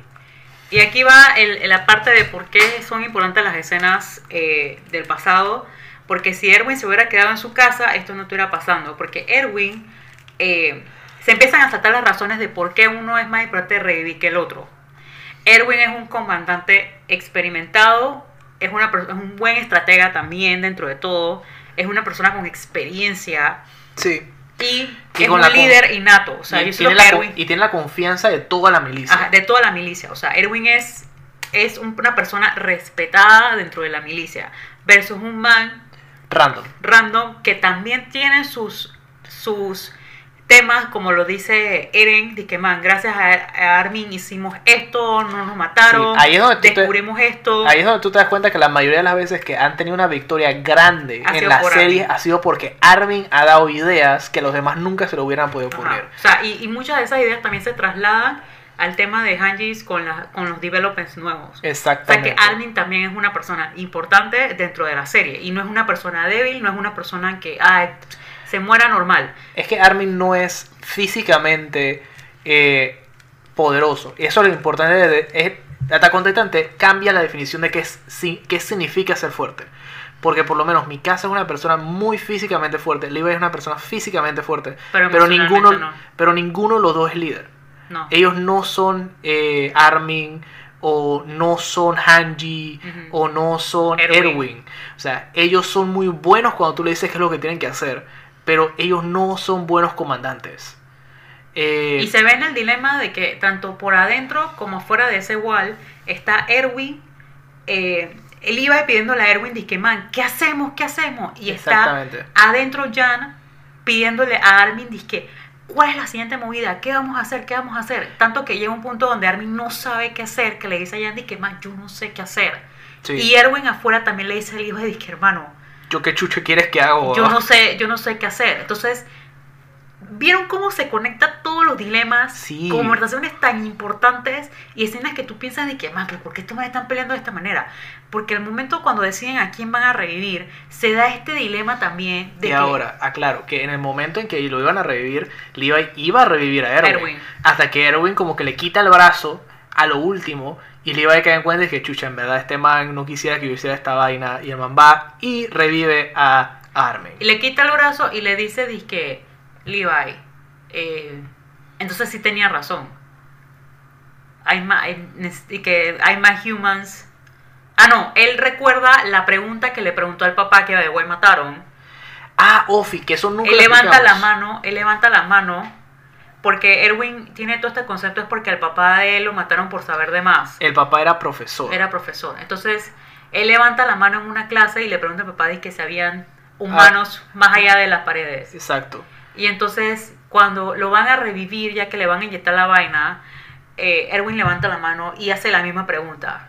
Y ahí es donde Levi dice que man, este man, este man Ya, no- está, ya necesita descansar. ya, ya, ya, man, ya, ya, no más. O sea, él, él, él está que no, para picha. Y es muy importante recal- recalcar que el otro man capelli rosado se la pasa diciendo que, hey, este man es un demonio, pero es el demonio que necesitamos, tenemos que revivirlo porque él tiene que seguir sufriendo, y vaina porque él mató a todos mis amigos, y ya. Entonces, Erwin, y, en el, y el flashback de Erwin es muy importante porque eso te da más, más comprensión sobre la cantidad de control que tenía el gobierno sobre su población.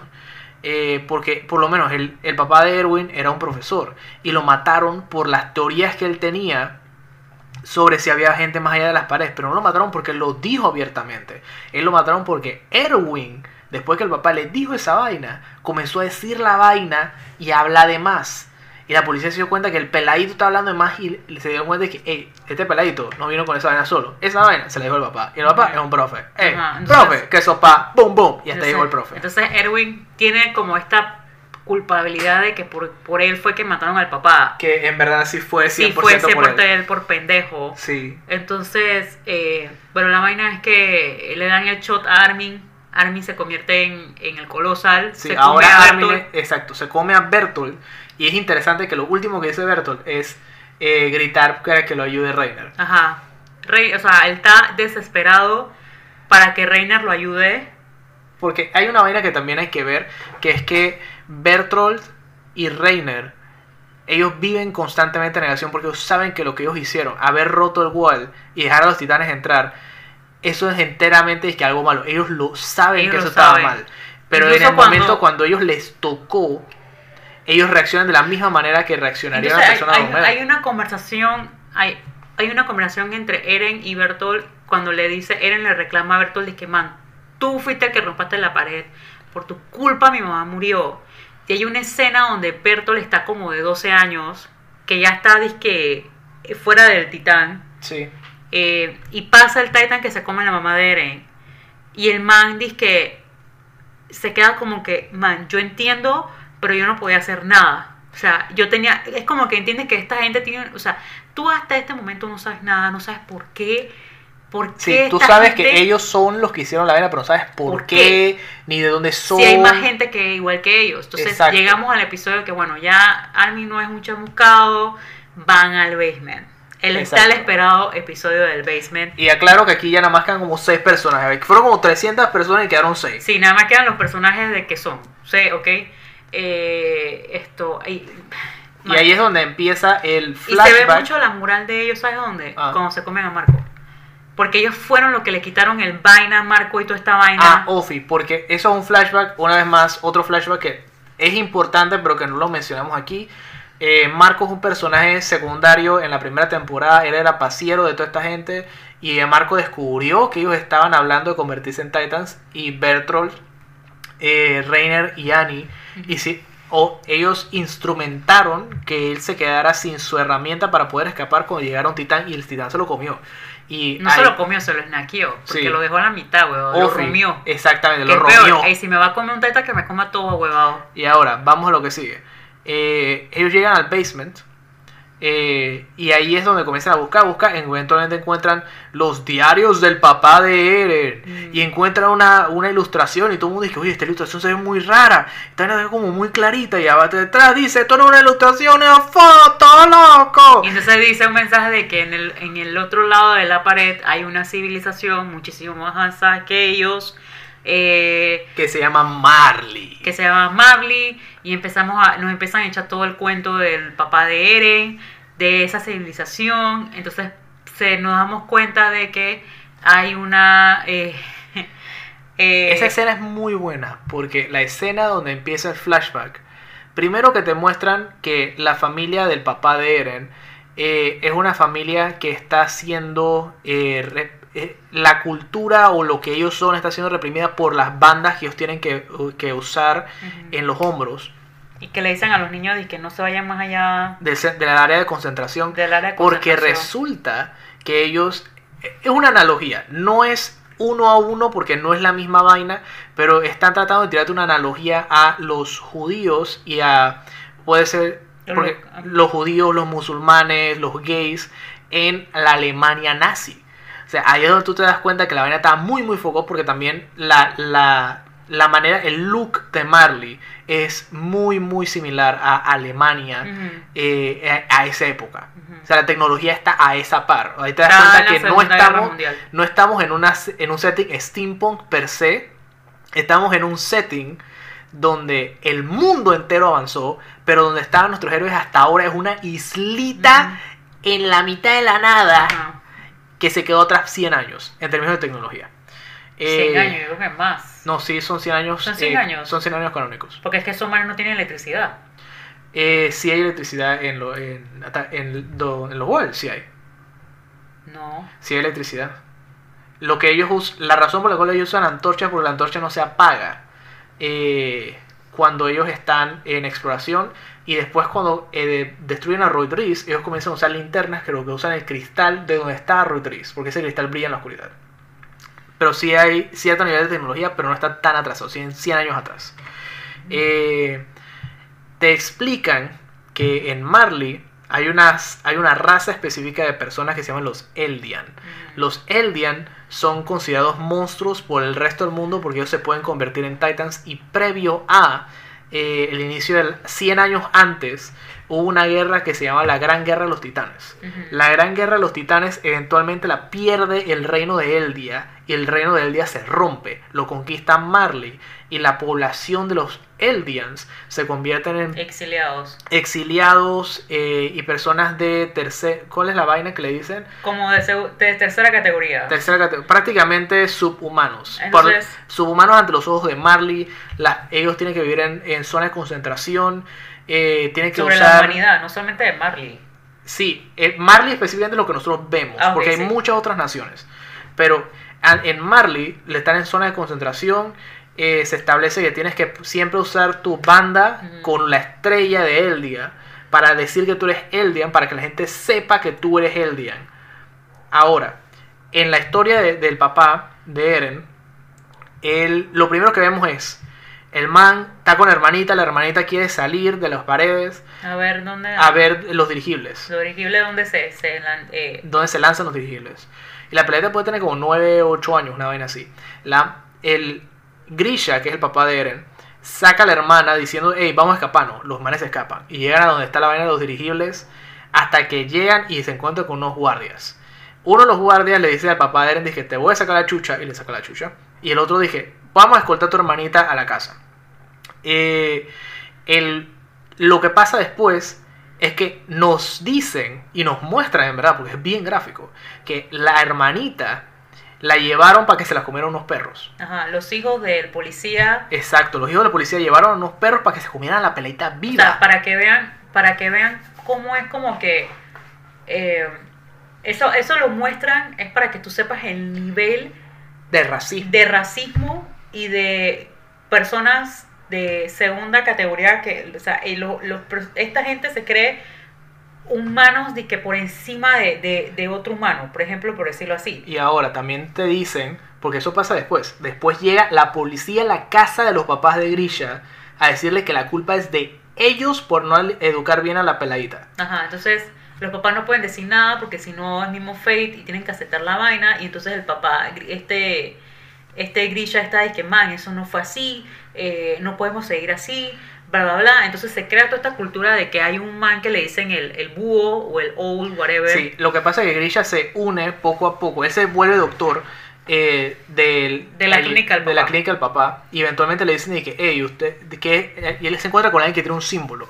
Y entonces él se mete en la res- restauración, un grupo de restauración de Eldia.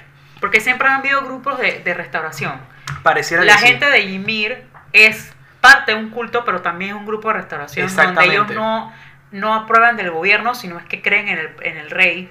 Y en la en, en Ymir en sí, la diosa, Ajá. la diosa de ellos, Entonces- el titán original. Vemos que hay este grupo de restauración que quiere derrocar al gobierno. Y Grisha eventualmente se forma una persona importante en el grupo y conoce a su futura esposa, que es una de las descendientes de la familia real Ajá, que- de los reyes. de los rey, del rey de Eldia. Porque resulta que cuando el rey se fue, dejó ciertos grupos de la familia real en la tierra principal y esta man es descendiente de los que se quedaron. Ellos se casan y tienen un hijo que se llama Sik. Entonces, todo anda bien hasta que Sik, el hijo, revela que ellos son parte de la, La restauración rebelión. de Eldia a las autoridades de Marley. Todavía Y- no sabemos por qué estamos aquí y que ese peladito es un hijo de puta, bla, bla. Todavía no sabemos por qué. Ah, y aclaro, en este punto, ya entonces tú haces la conexión. Sik Zeke, el hijo de Grisha. Zeke, el man que estaba hablando Reiner. Ujú. Zeke, el man que es el el Titan. Zeke, el man que estaba peleando contra Levi hace unos cuantos episodios. Y te hace la mente de que. Y toda tu mente explota. Y entonces tú haces la conexión. El man es el hijo de, Te grilla. de Grisha, pero con una man que tiene sangre real. Por eso el man puede controlar los Titans. Por eso es que él le dice a Eren, y esto no lo dijimos ojo, antes de irse, de que el papá los había engañado a los dos. Sí, exacto. Zeke piensa que el papá de Eren brainwashó a Eren y lo brainwashó a él. Ahora, prosigo. Eh, eventualmente... Que eso eh, le spoilean ahí, porque de ahí tú te das cuenta que este man es el hijo de Grisha. Sí, full lo dice. Eh, ahora, pasa la vaina. Las autoridades de Marley han capturado a Grisha y a todo su, su séquito, incluyendo a la esposa. Y el castigo de eso Y el castigo es... que los llevaron a una isla que, según Marley, se llama Paradis o Paraíso. La isla del paraíso. Eh, los llevan, los torturan, le sacan las uñas, le cortan los, los dedos, una verga así. Y eventualmente a todos los comienzan a editar la vaina y se convierten todos en Titan. Eh, y entonces ahí es donde tú ves que la esposa de Grisha se transforma en el Titan. Que se que se comió la mamá de Eren. Y que es la, el titán que Eren tocó para poder controlar a los otros titanes. Y lo pudo hacer porque la man tiene sangre real. Y como el man entra en contacto con alguien de sangre real, puede controlar a los Titans porque él tiene el Founding Titan. Ahora, ¿cómo Grisha se convierte en el attack, en el ti- Titan este? Eh, el, uno de los eh, Y que oficiales. dice, y, y me parece importante mencionarlo, Ah, la que- esposa de Grisha dice que él, ella lo, que no importara porque ella lo iba a encontrar, eh, fuera lo que fuese. Y la man cumple su promesa. Sí. La man siempre está y aparece donde está Eren porque la gente cuando se... Ay, bueno, ahí lo van a revelar. Pero la man por eso fue que se mató, a- digo, se comió a la mamá de Eren, Fred. Bueno, pues sí. Es de que, Mayota, de que, bitch, la man cumplió su promesa, viejo. Ella iba por Grisha, pero Grisha ya no estaba ahí. Bueno, pues. Y entonces, ¿qué pasa? Ahí entonces nos revelan que el man que originalmente sacó la chucha a Grisha cuando era peladito está ahí. Y entonces eh, un oficial ahí comienza a hacer mierda, comienza a hablar peste de que los aliens son subhumanos y Que valen verga, mierda. un man super racista. Que él había usado, de que sí, que Ese, ese fue el mismo man que le tiró los Ajá. perros a que se comieran a la hermanita de Grisha. Eh, el el- man recuerda que es el man ese y que el man que le va a inyectar la vaina es el otro que lo golpeó. Sí, exacto. El, el otro oficial se transforma en un titán, le saca la chucha a todos los demás y queda solo entonces él nada más con Grisha. Y entonces él No, revela... espérate, espérate, a mí me encanta una escena porque estás olvidando de algo. ¿De qué? El man, cuando terminan de casi convertir a todo el mundo, el man patea al, al guardia este, el man Ah, se sí. cae del otro lado, se lo come un titan, porque eso para mí es, es de que bless. Sí. Es más, todos los titans que están de que salen en esta escena son titans que salen en el ataque de Shin and China en el primer episodio de Attack on Titan. O sea que Ujú. todos los titans que ustedes están viendo en este episodio se revela que son la gente que estaba con Grisha en el culto del man para restaurar Eldia, que es todavía, todavía más trágico. Y es trágico, en la restauración, no en el culto, en, el- El- el- la, en la exacto, facción de la La restauración. refacción de la restauración. ok. Entonces, eh, bueno, ya cuando se, se da todo esto, el man, el búho, el man este, que es el guardia, revela que él es el búho y que en realidad él es un titan. Ajá, y que él tiene uno de los titans que siempre ha buscado eh, la libertad. Eh, creo que es libertad, ¿verdad? Sí. Is, is always striving for freedom, una vaina así. Y resulta que el nombre de ese titán es el Shingeki no Kyojin. No, es Shingeki Kyojin. No, el Shingeki no Kyojin. Él lo dice así clarito, Shingeki no Kyojin. The Attack Titan. O sea que el nombre de todo este hueputa serie está mal traducido. No se llama Está Attack on Titan. loco. No, sí lo está. Canónicamente te lo estoy diciendo. El nombre Porque del titán que, se llama no, Shingeki no, no, no, es que yo busqué esa vaina. Man, te lo voy a buscar. El titán se llama Shingeki Kyojin. porque Kyojin, no Kyojin. Kyojin es Titan y Shingeki es Attack. Pero la serie se llama Shingeki no Kyojin porque es Attack on Titan. Mira, aquí, Shingeki no Kyojin. Ah, Sí, bueno, pero es serie- que Attack Titan no tiene sentido, por eso tiene que ser Attack on Titan o, No, o es que cuando el ataque tú- de los titanes. Es que cuando la serie empieza y lo traducen, el autor deja que la vaina pase. Porque dice, man, ok, Attack on Titan, porque entonces el, el título es misleading. El título te está diciendo que vamos a atacar los titanes. No. el nombre de todo este tiempo es el titán de ataque. Y entonces tú caes en cuenta, porque lo que pasa, y obviamente todo esto se está revelando bien, bien rápido. Grisha habla con el búho. El búho le dice, yo ya me voy a morir porque los titanes, nada más los titanes shifters nada más pueden vivir 13 años. Y el, el man le dice, hazlo por mi casa y Armin. Ajá. Y Grisha dice, ¿quién chucha es mi casa y Armin? Y entonces el man dice, hey, en verdad, ¿qué- ¿qué chucha ¿Qué son esos nombres? o ¿De quiénes son estas memorias? Y entonces el man se transforma, transforma a Grisha en un Titan, deja que Grisha se coma al búho. Grisha adquiere el poder del Attack Titan y entonces se va a infiltrar. Y crea su familia y la vaina porque lo que él quiere es encontrar al Founding Titan. Él quiere encontrar el Founding Titan y lo encuentra y se lo come. Se lo encuentra y se lo come y después Pero esa vaina... él antes de comérselo, él le pide a Frida y que man, mira, o sea, él le dice a toda esta gente, y que man, hay otra gente en, ustedes son una isla, hay otra gente en otros lados, por favor detenga esta vaina, ustedes tienen el poder para detener todo lo que está pasando. Eh, Y ahí nos revelan, creo que lo revelan ahí, es la voluntad del primer rey. ajá, la voluntad del primer rey es que no va a haber guerra contra el otro lado de la humanidad. Sí. Lo que hace es que la voluntad del primer rey es que cuando tú eh, adquieres el titán fundador, si eres de sangre real, tú no puedes utilizar los titanes o tu poder para la guerra. Tú no puedes utilizar los poderes para la destrucción. Tienes que ser leal a la paz. ¿Qué pasa? Grisha va, encuentra los rises. Se mata a todos los rises.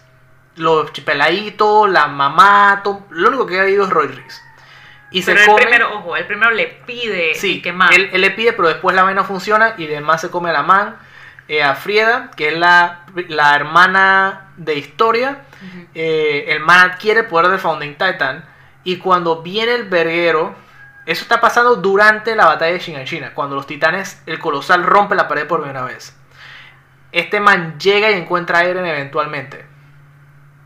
Y entonces él va donde Eren y le dice, hey, tienes que hacer una vaina, inyecta a Eren, lo convierte en Titan, Eren se come al papá, Porque ya tampoco a él le quedaba mucho tiempo. exacto, A ella no le quedaba mucho se tiempo. come al papá y en ese momento Eren adquiere el poder del Attack Titan y del Founding Titan Mm. sin saberlo. Sin saberlo. Y, Y- lo, y lo- lo extraño de todo esto es porque Eren, o sea, ay, es que no puedo decirlo porque es cuarta temporada.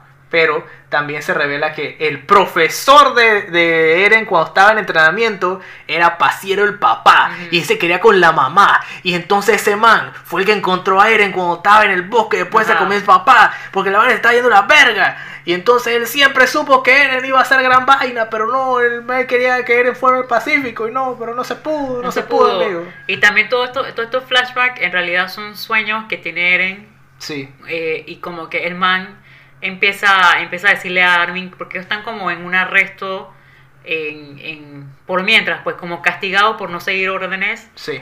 Eh, y él le dice a Armin y que, bro, nada más tenemos 13, 13 años, o sea que a ti te quedan 13 y a mí me quedan 8. Sí. Eh, y entonces ahí ya estamos terminando la tercera temporada. Ya Eren sabe que él tiene el Attack Titan, que el titán de él se llama el Shingeki no Kyojin, la serie se llama por Eren. eh, y él tiene el Founding Titan, ya sabe que él tiene que tomar, tocar a la gente de familia real. Y ya sabemos que hay nueve Titans. Sí, que hay nueve Titans, que de, esos hemos conocido a el Attack Titan, al Beast Titan, al eh, Carry Titan, que era el que se llevó así, que era el que tenía maletita.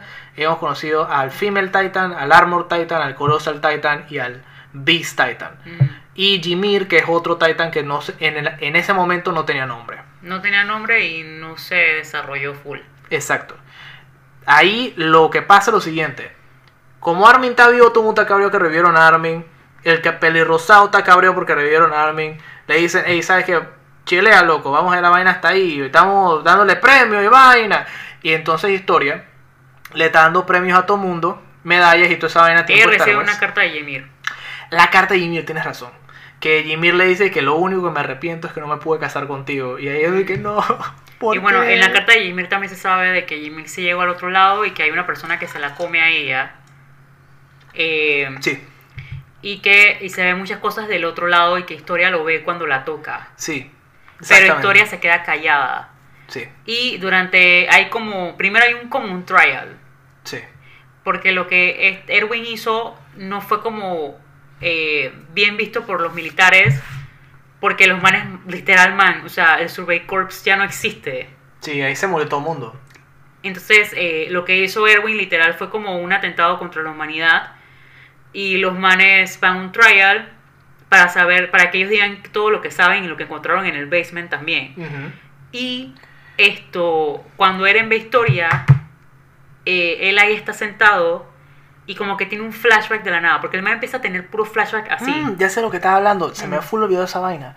Eh, y él no revela, Eren no les dice que los poderes del Faunitana se pueden activar si alguien de sangre real lo tiene para que ellos no hagan que Eren se coma historia. Porque si no repiten toda la vaina de nuevo. Porque si Eren se come historia, el, el poder del primer rey vuelve a seguir la misma vaina de que no van a hacer nada. Exacto. Y lo que va a hacer historia es borrar la memoria a todo el mundo. Porque eso es lo que ha pasado Yo anteriormente. creo que más es que ellos no quieren que historia, o sea, Eren, Eren específicamente, no quiere que algo malo le pase a historia porque él después la man se convierte en un instrumento de la milicia. Eh, pero después de ese trial, llegamos a lo- las medallas. Eren le toca la mano a ella y tiene como un flashback que no lo explican una verga, pero Eren queda de que es súper guillado. Eh, nos saltamos unos... ¿Qué unos- flashback es? yo te puedo decir, pero no te puedo decir. Porque eso ya es más. Ese todavía no salió en la cuarta temporada. Ah, No lo muestran. O sea, tú ves las va- ciertas vainas, pero cuando él le toca la mano, tú ves que Eren queda como guillado. Ok. Ahí es donde se comienza a desarrollar el Eren que tú viste en la cuarta temporada. Ah, ok. O sea que por eso que no muestran nada, porque Ellos no te han, ellos te, no te han dicho qué es, pero él- se nota que fue algo foco. Ahí entonces, ya estamos acá llegando al final de temporada. Una hora y 46 minutos de, de pocas después. Eh, salto, salto, salto. Los, ya la mayoría de los titanes que estaban fuera de la pared han sido destruidos. Parece que ya no hay titans en la isla de Paradis. ya no hay. Eh, encuentran uno que ha estado dizque, eh, moviéndose lentamente poco a poco a través de los años, pero lo dejan ahí porque el man no hace ni verga. Eh, y eventualmente llegan al mar. Ese es el momento en que Armin, después de la primera temporada, ha dicho él quiere llegar al mar. Llegaron al mar. Y todo el mundo está feliz, todo el mundo está contento. Y entonces Eren señala a más allá del mar y dice: Si mato a todos los que están más allá del mar, seremos libres. Y se acaba la tercera Pero temporada. Con todo el mundo feliz y que Entonces ya tú sabes que va a venir una guerra. Sí. Eh, Viene el verguero. Que ya los que están viendo la cuarta temporada, pues ya saben que. Sí, exactamente. Pero para eso tenemos otro podcast. Así que ya saben, estén pendientes de la próxima vez que hablemos de Attack on Titan, porque, Porque esta vaina se pone, se pone hot. La próxima vez que hablemos de Attack on Titan va a ser que full season 4. Sí, eso lo vamos a hacer en podcast o lo vamos a hacer en, en Twitch. No sé. Podemos hacer los dos, podemos hacer la- el podcast en Twitch con David y después guardarlo y ponerlo en Anime Café. Se puede. Sí. Pero hey, ya llevamos aquí casi dos horas echando cuenta de Attack on Titan. Mañana es día Cristel. de Attack on Titan. Cristel, dime tu resumen, dime tú qué opinas, qué calificación le das a Shingeki no Kyojin, Attack Yo Titan. voy a ser sincera rapidito. eh, yo era de las personas que decía que Attack on Titan estaba overrated. Que no me parecía que por qué tenía tanto hype. Hasta que un día alguien me, me- en el morning show me dijo, es que man, en verdad, ¿por qué no te sientas ahora y lo ves un fin de semana? Ponte a verlo. Porque es que yo veía que, man, la, tempo- la temporada 4 tenía demasiado hype. Me metí a TikTok, me metí a Twitter, me metí a todos lados. Y es que, man, la gente en verdad está viendo esta vaina. Sí. Entonces, yo es que, man, tú sabes que le dije a Fernando, es que, man, vamos, no estamos haciendo nada, hay pandemia, amigos. Los fines de semana estamos encerrados. Vamos a ver la vaina, que chucha. Y Sí. así fue. Yo, honestamente, a la primera y a la segunda le doy como un 4 de 5. Ujú. Y yo siento que lo que a mí me- más me cautivó fue la tercera, man. La tercera yo, yo quería así ver, yo sí, eh, porque ya tus, ya todos los plots se van como que uniendo ahí, tú estás ahí que verga. Pero yo le doy un 4.5 de 5, por decirlo así. La serie en general hasta la cuarta temporada. La, no, la serie en general hasta la tercera temporada. Hasta la tercera, sí. sí. Porque yo siento que tiene, tiene sus defectos. Tiene sus defectos. ¿Tú qué consideras que es un defecto? Un defecto es. eh, un defecto es que quizás hay episodios, y sí lo voy a decir, hay episodios que sí son necesarios, pero siento que el pacing se vuelve como muy, Muy lento. muy lento. Los primeros episodios de la segunda temporada son extremadamente lentos. Ujú. Yo siento que esa vaina, hubieran 3, 4 episodios máximo del tema con la mamá de Connie, porque ya todo el mundo sabía que era eso. Sí. Eh, era totalmente innecesario eh, esa parte. Eh, y la otra parte era como, yo no, yo no quería que mostraran una escena en general en el, en el anime, que es cuando le, le ponen, bueno, gracias a Dios no la mostraron como el manga, Mm. que es cuando le meten el tubo en el culo al man este, Sí. a uno de los nobles. Que eso es. o- ok, eso es una vaina que pasa, eh, pero está semi censurada. En la En serie el- está más que todo implicada porque no te enseñan la vaina que grotescamente en el como es. está foco. Sí. Eh, eso es más como para. es No tiene razón de estar ahí fuera de decirte que la persona que lo está haciendo, adicional de que está del lado de los héroes, entre comillas, También está que está dije, bien foco. O sea, en la milicia en ningún punto está bien. Eh, pero, eh, fuera de eso, Ya. 4.5. Yo, yo lo voy a dar un poquito más, lo voy a dar 4.8 de 5. 4.85. Cu- 4.8 de 5. 4.8. Ok. Eh, yo le voy a dar un... En mi sentir, cuando tomo en consideración toda la serie en general y el hecho que nos lo vimos back to back, o sea, nosotros vimos toda la vaina de un solo, eh, yo considero que esta serie es un 5 de 5 para mí. Mm. Eh, ninguna serie es perfecta. Un 5 de 5 tampoco es que, ah, que la serie no tiene fallas. Es que las fallas son muy, muy, muy mínimas comparadas con las victorias de la serie. Así que yo sí le doy un 5 de 5 a Attack on Titan. Para mí, una vez que termina, si termina y sigue el manga y no le hacen un Full Metal Alchemist original o un Soul Eater de que el final se lo sacan del culo, para mí va a ser una serie que va a vivir en la historia del anime como uno de los mejores animes de no solamente esta década, sino de nuestra generación. O sea, para mí está arriba, arriba de la crema la crema del anime junto con Full Metal Alchemist Brotherhood. Así de buena está la vaina.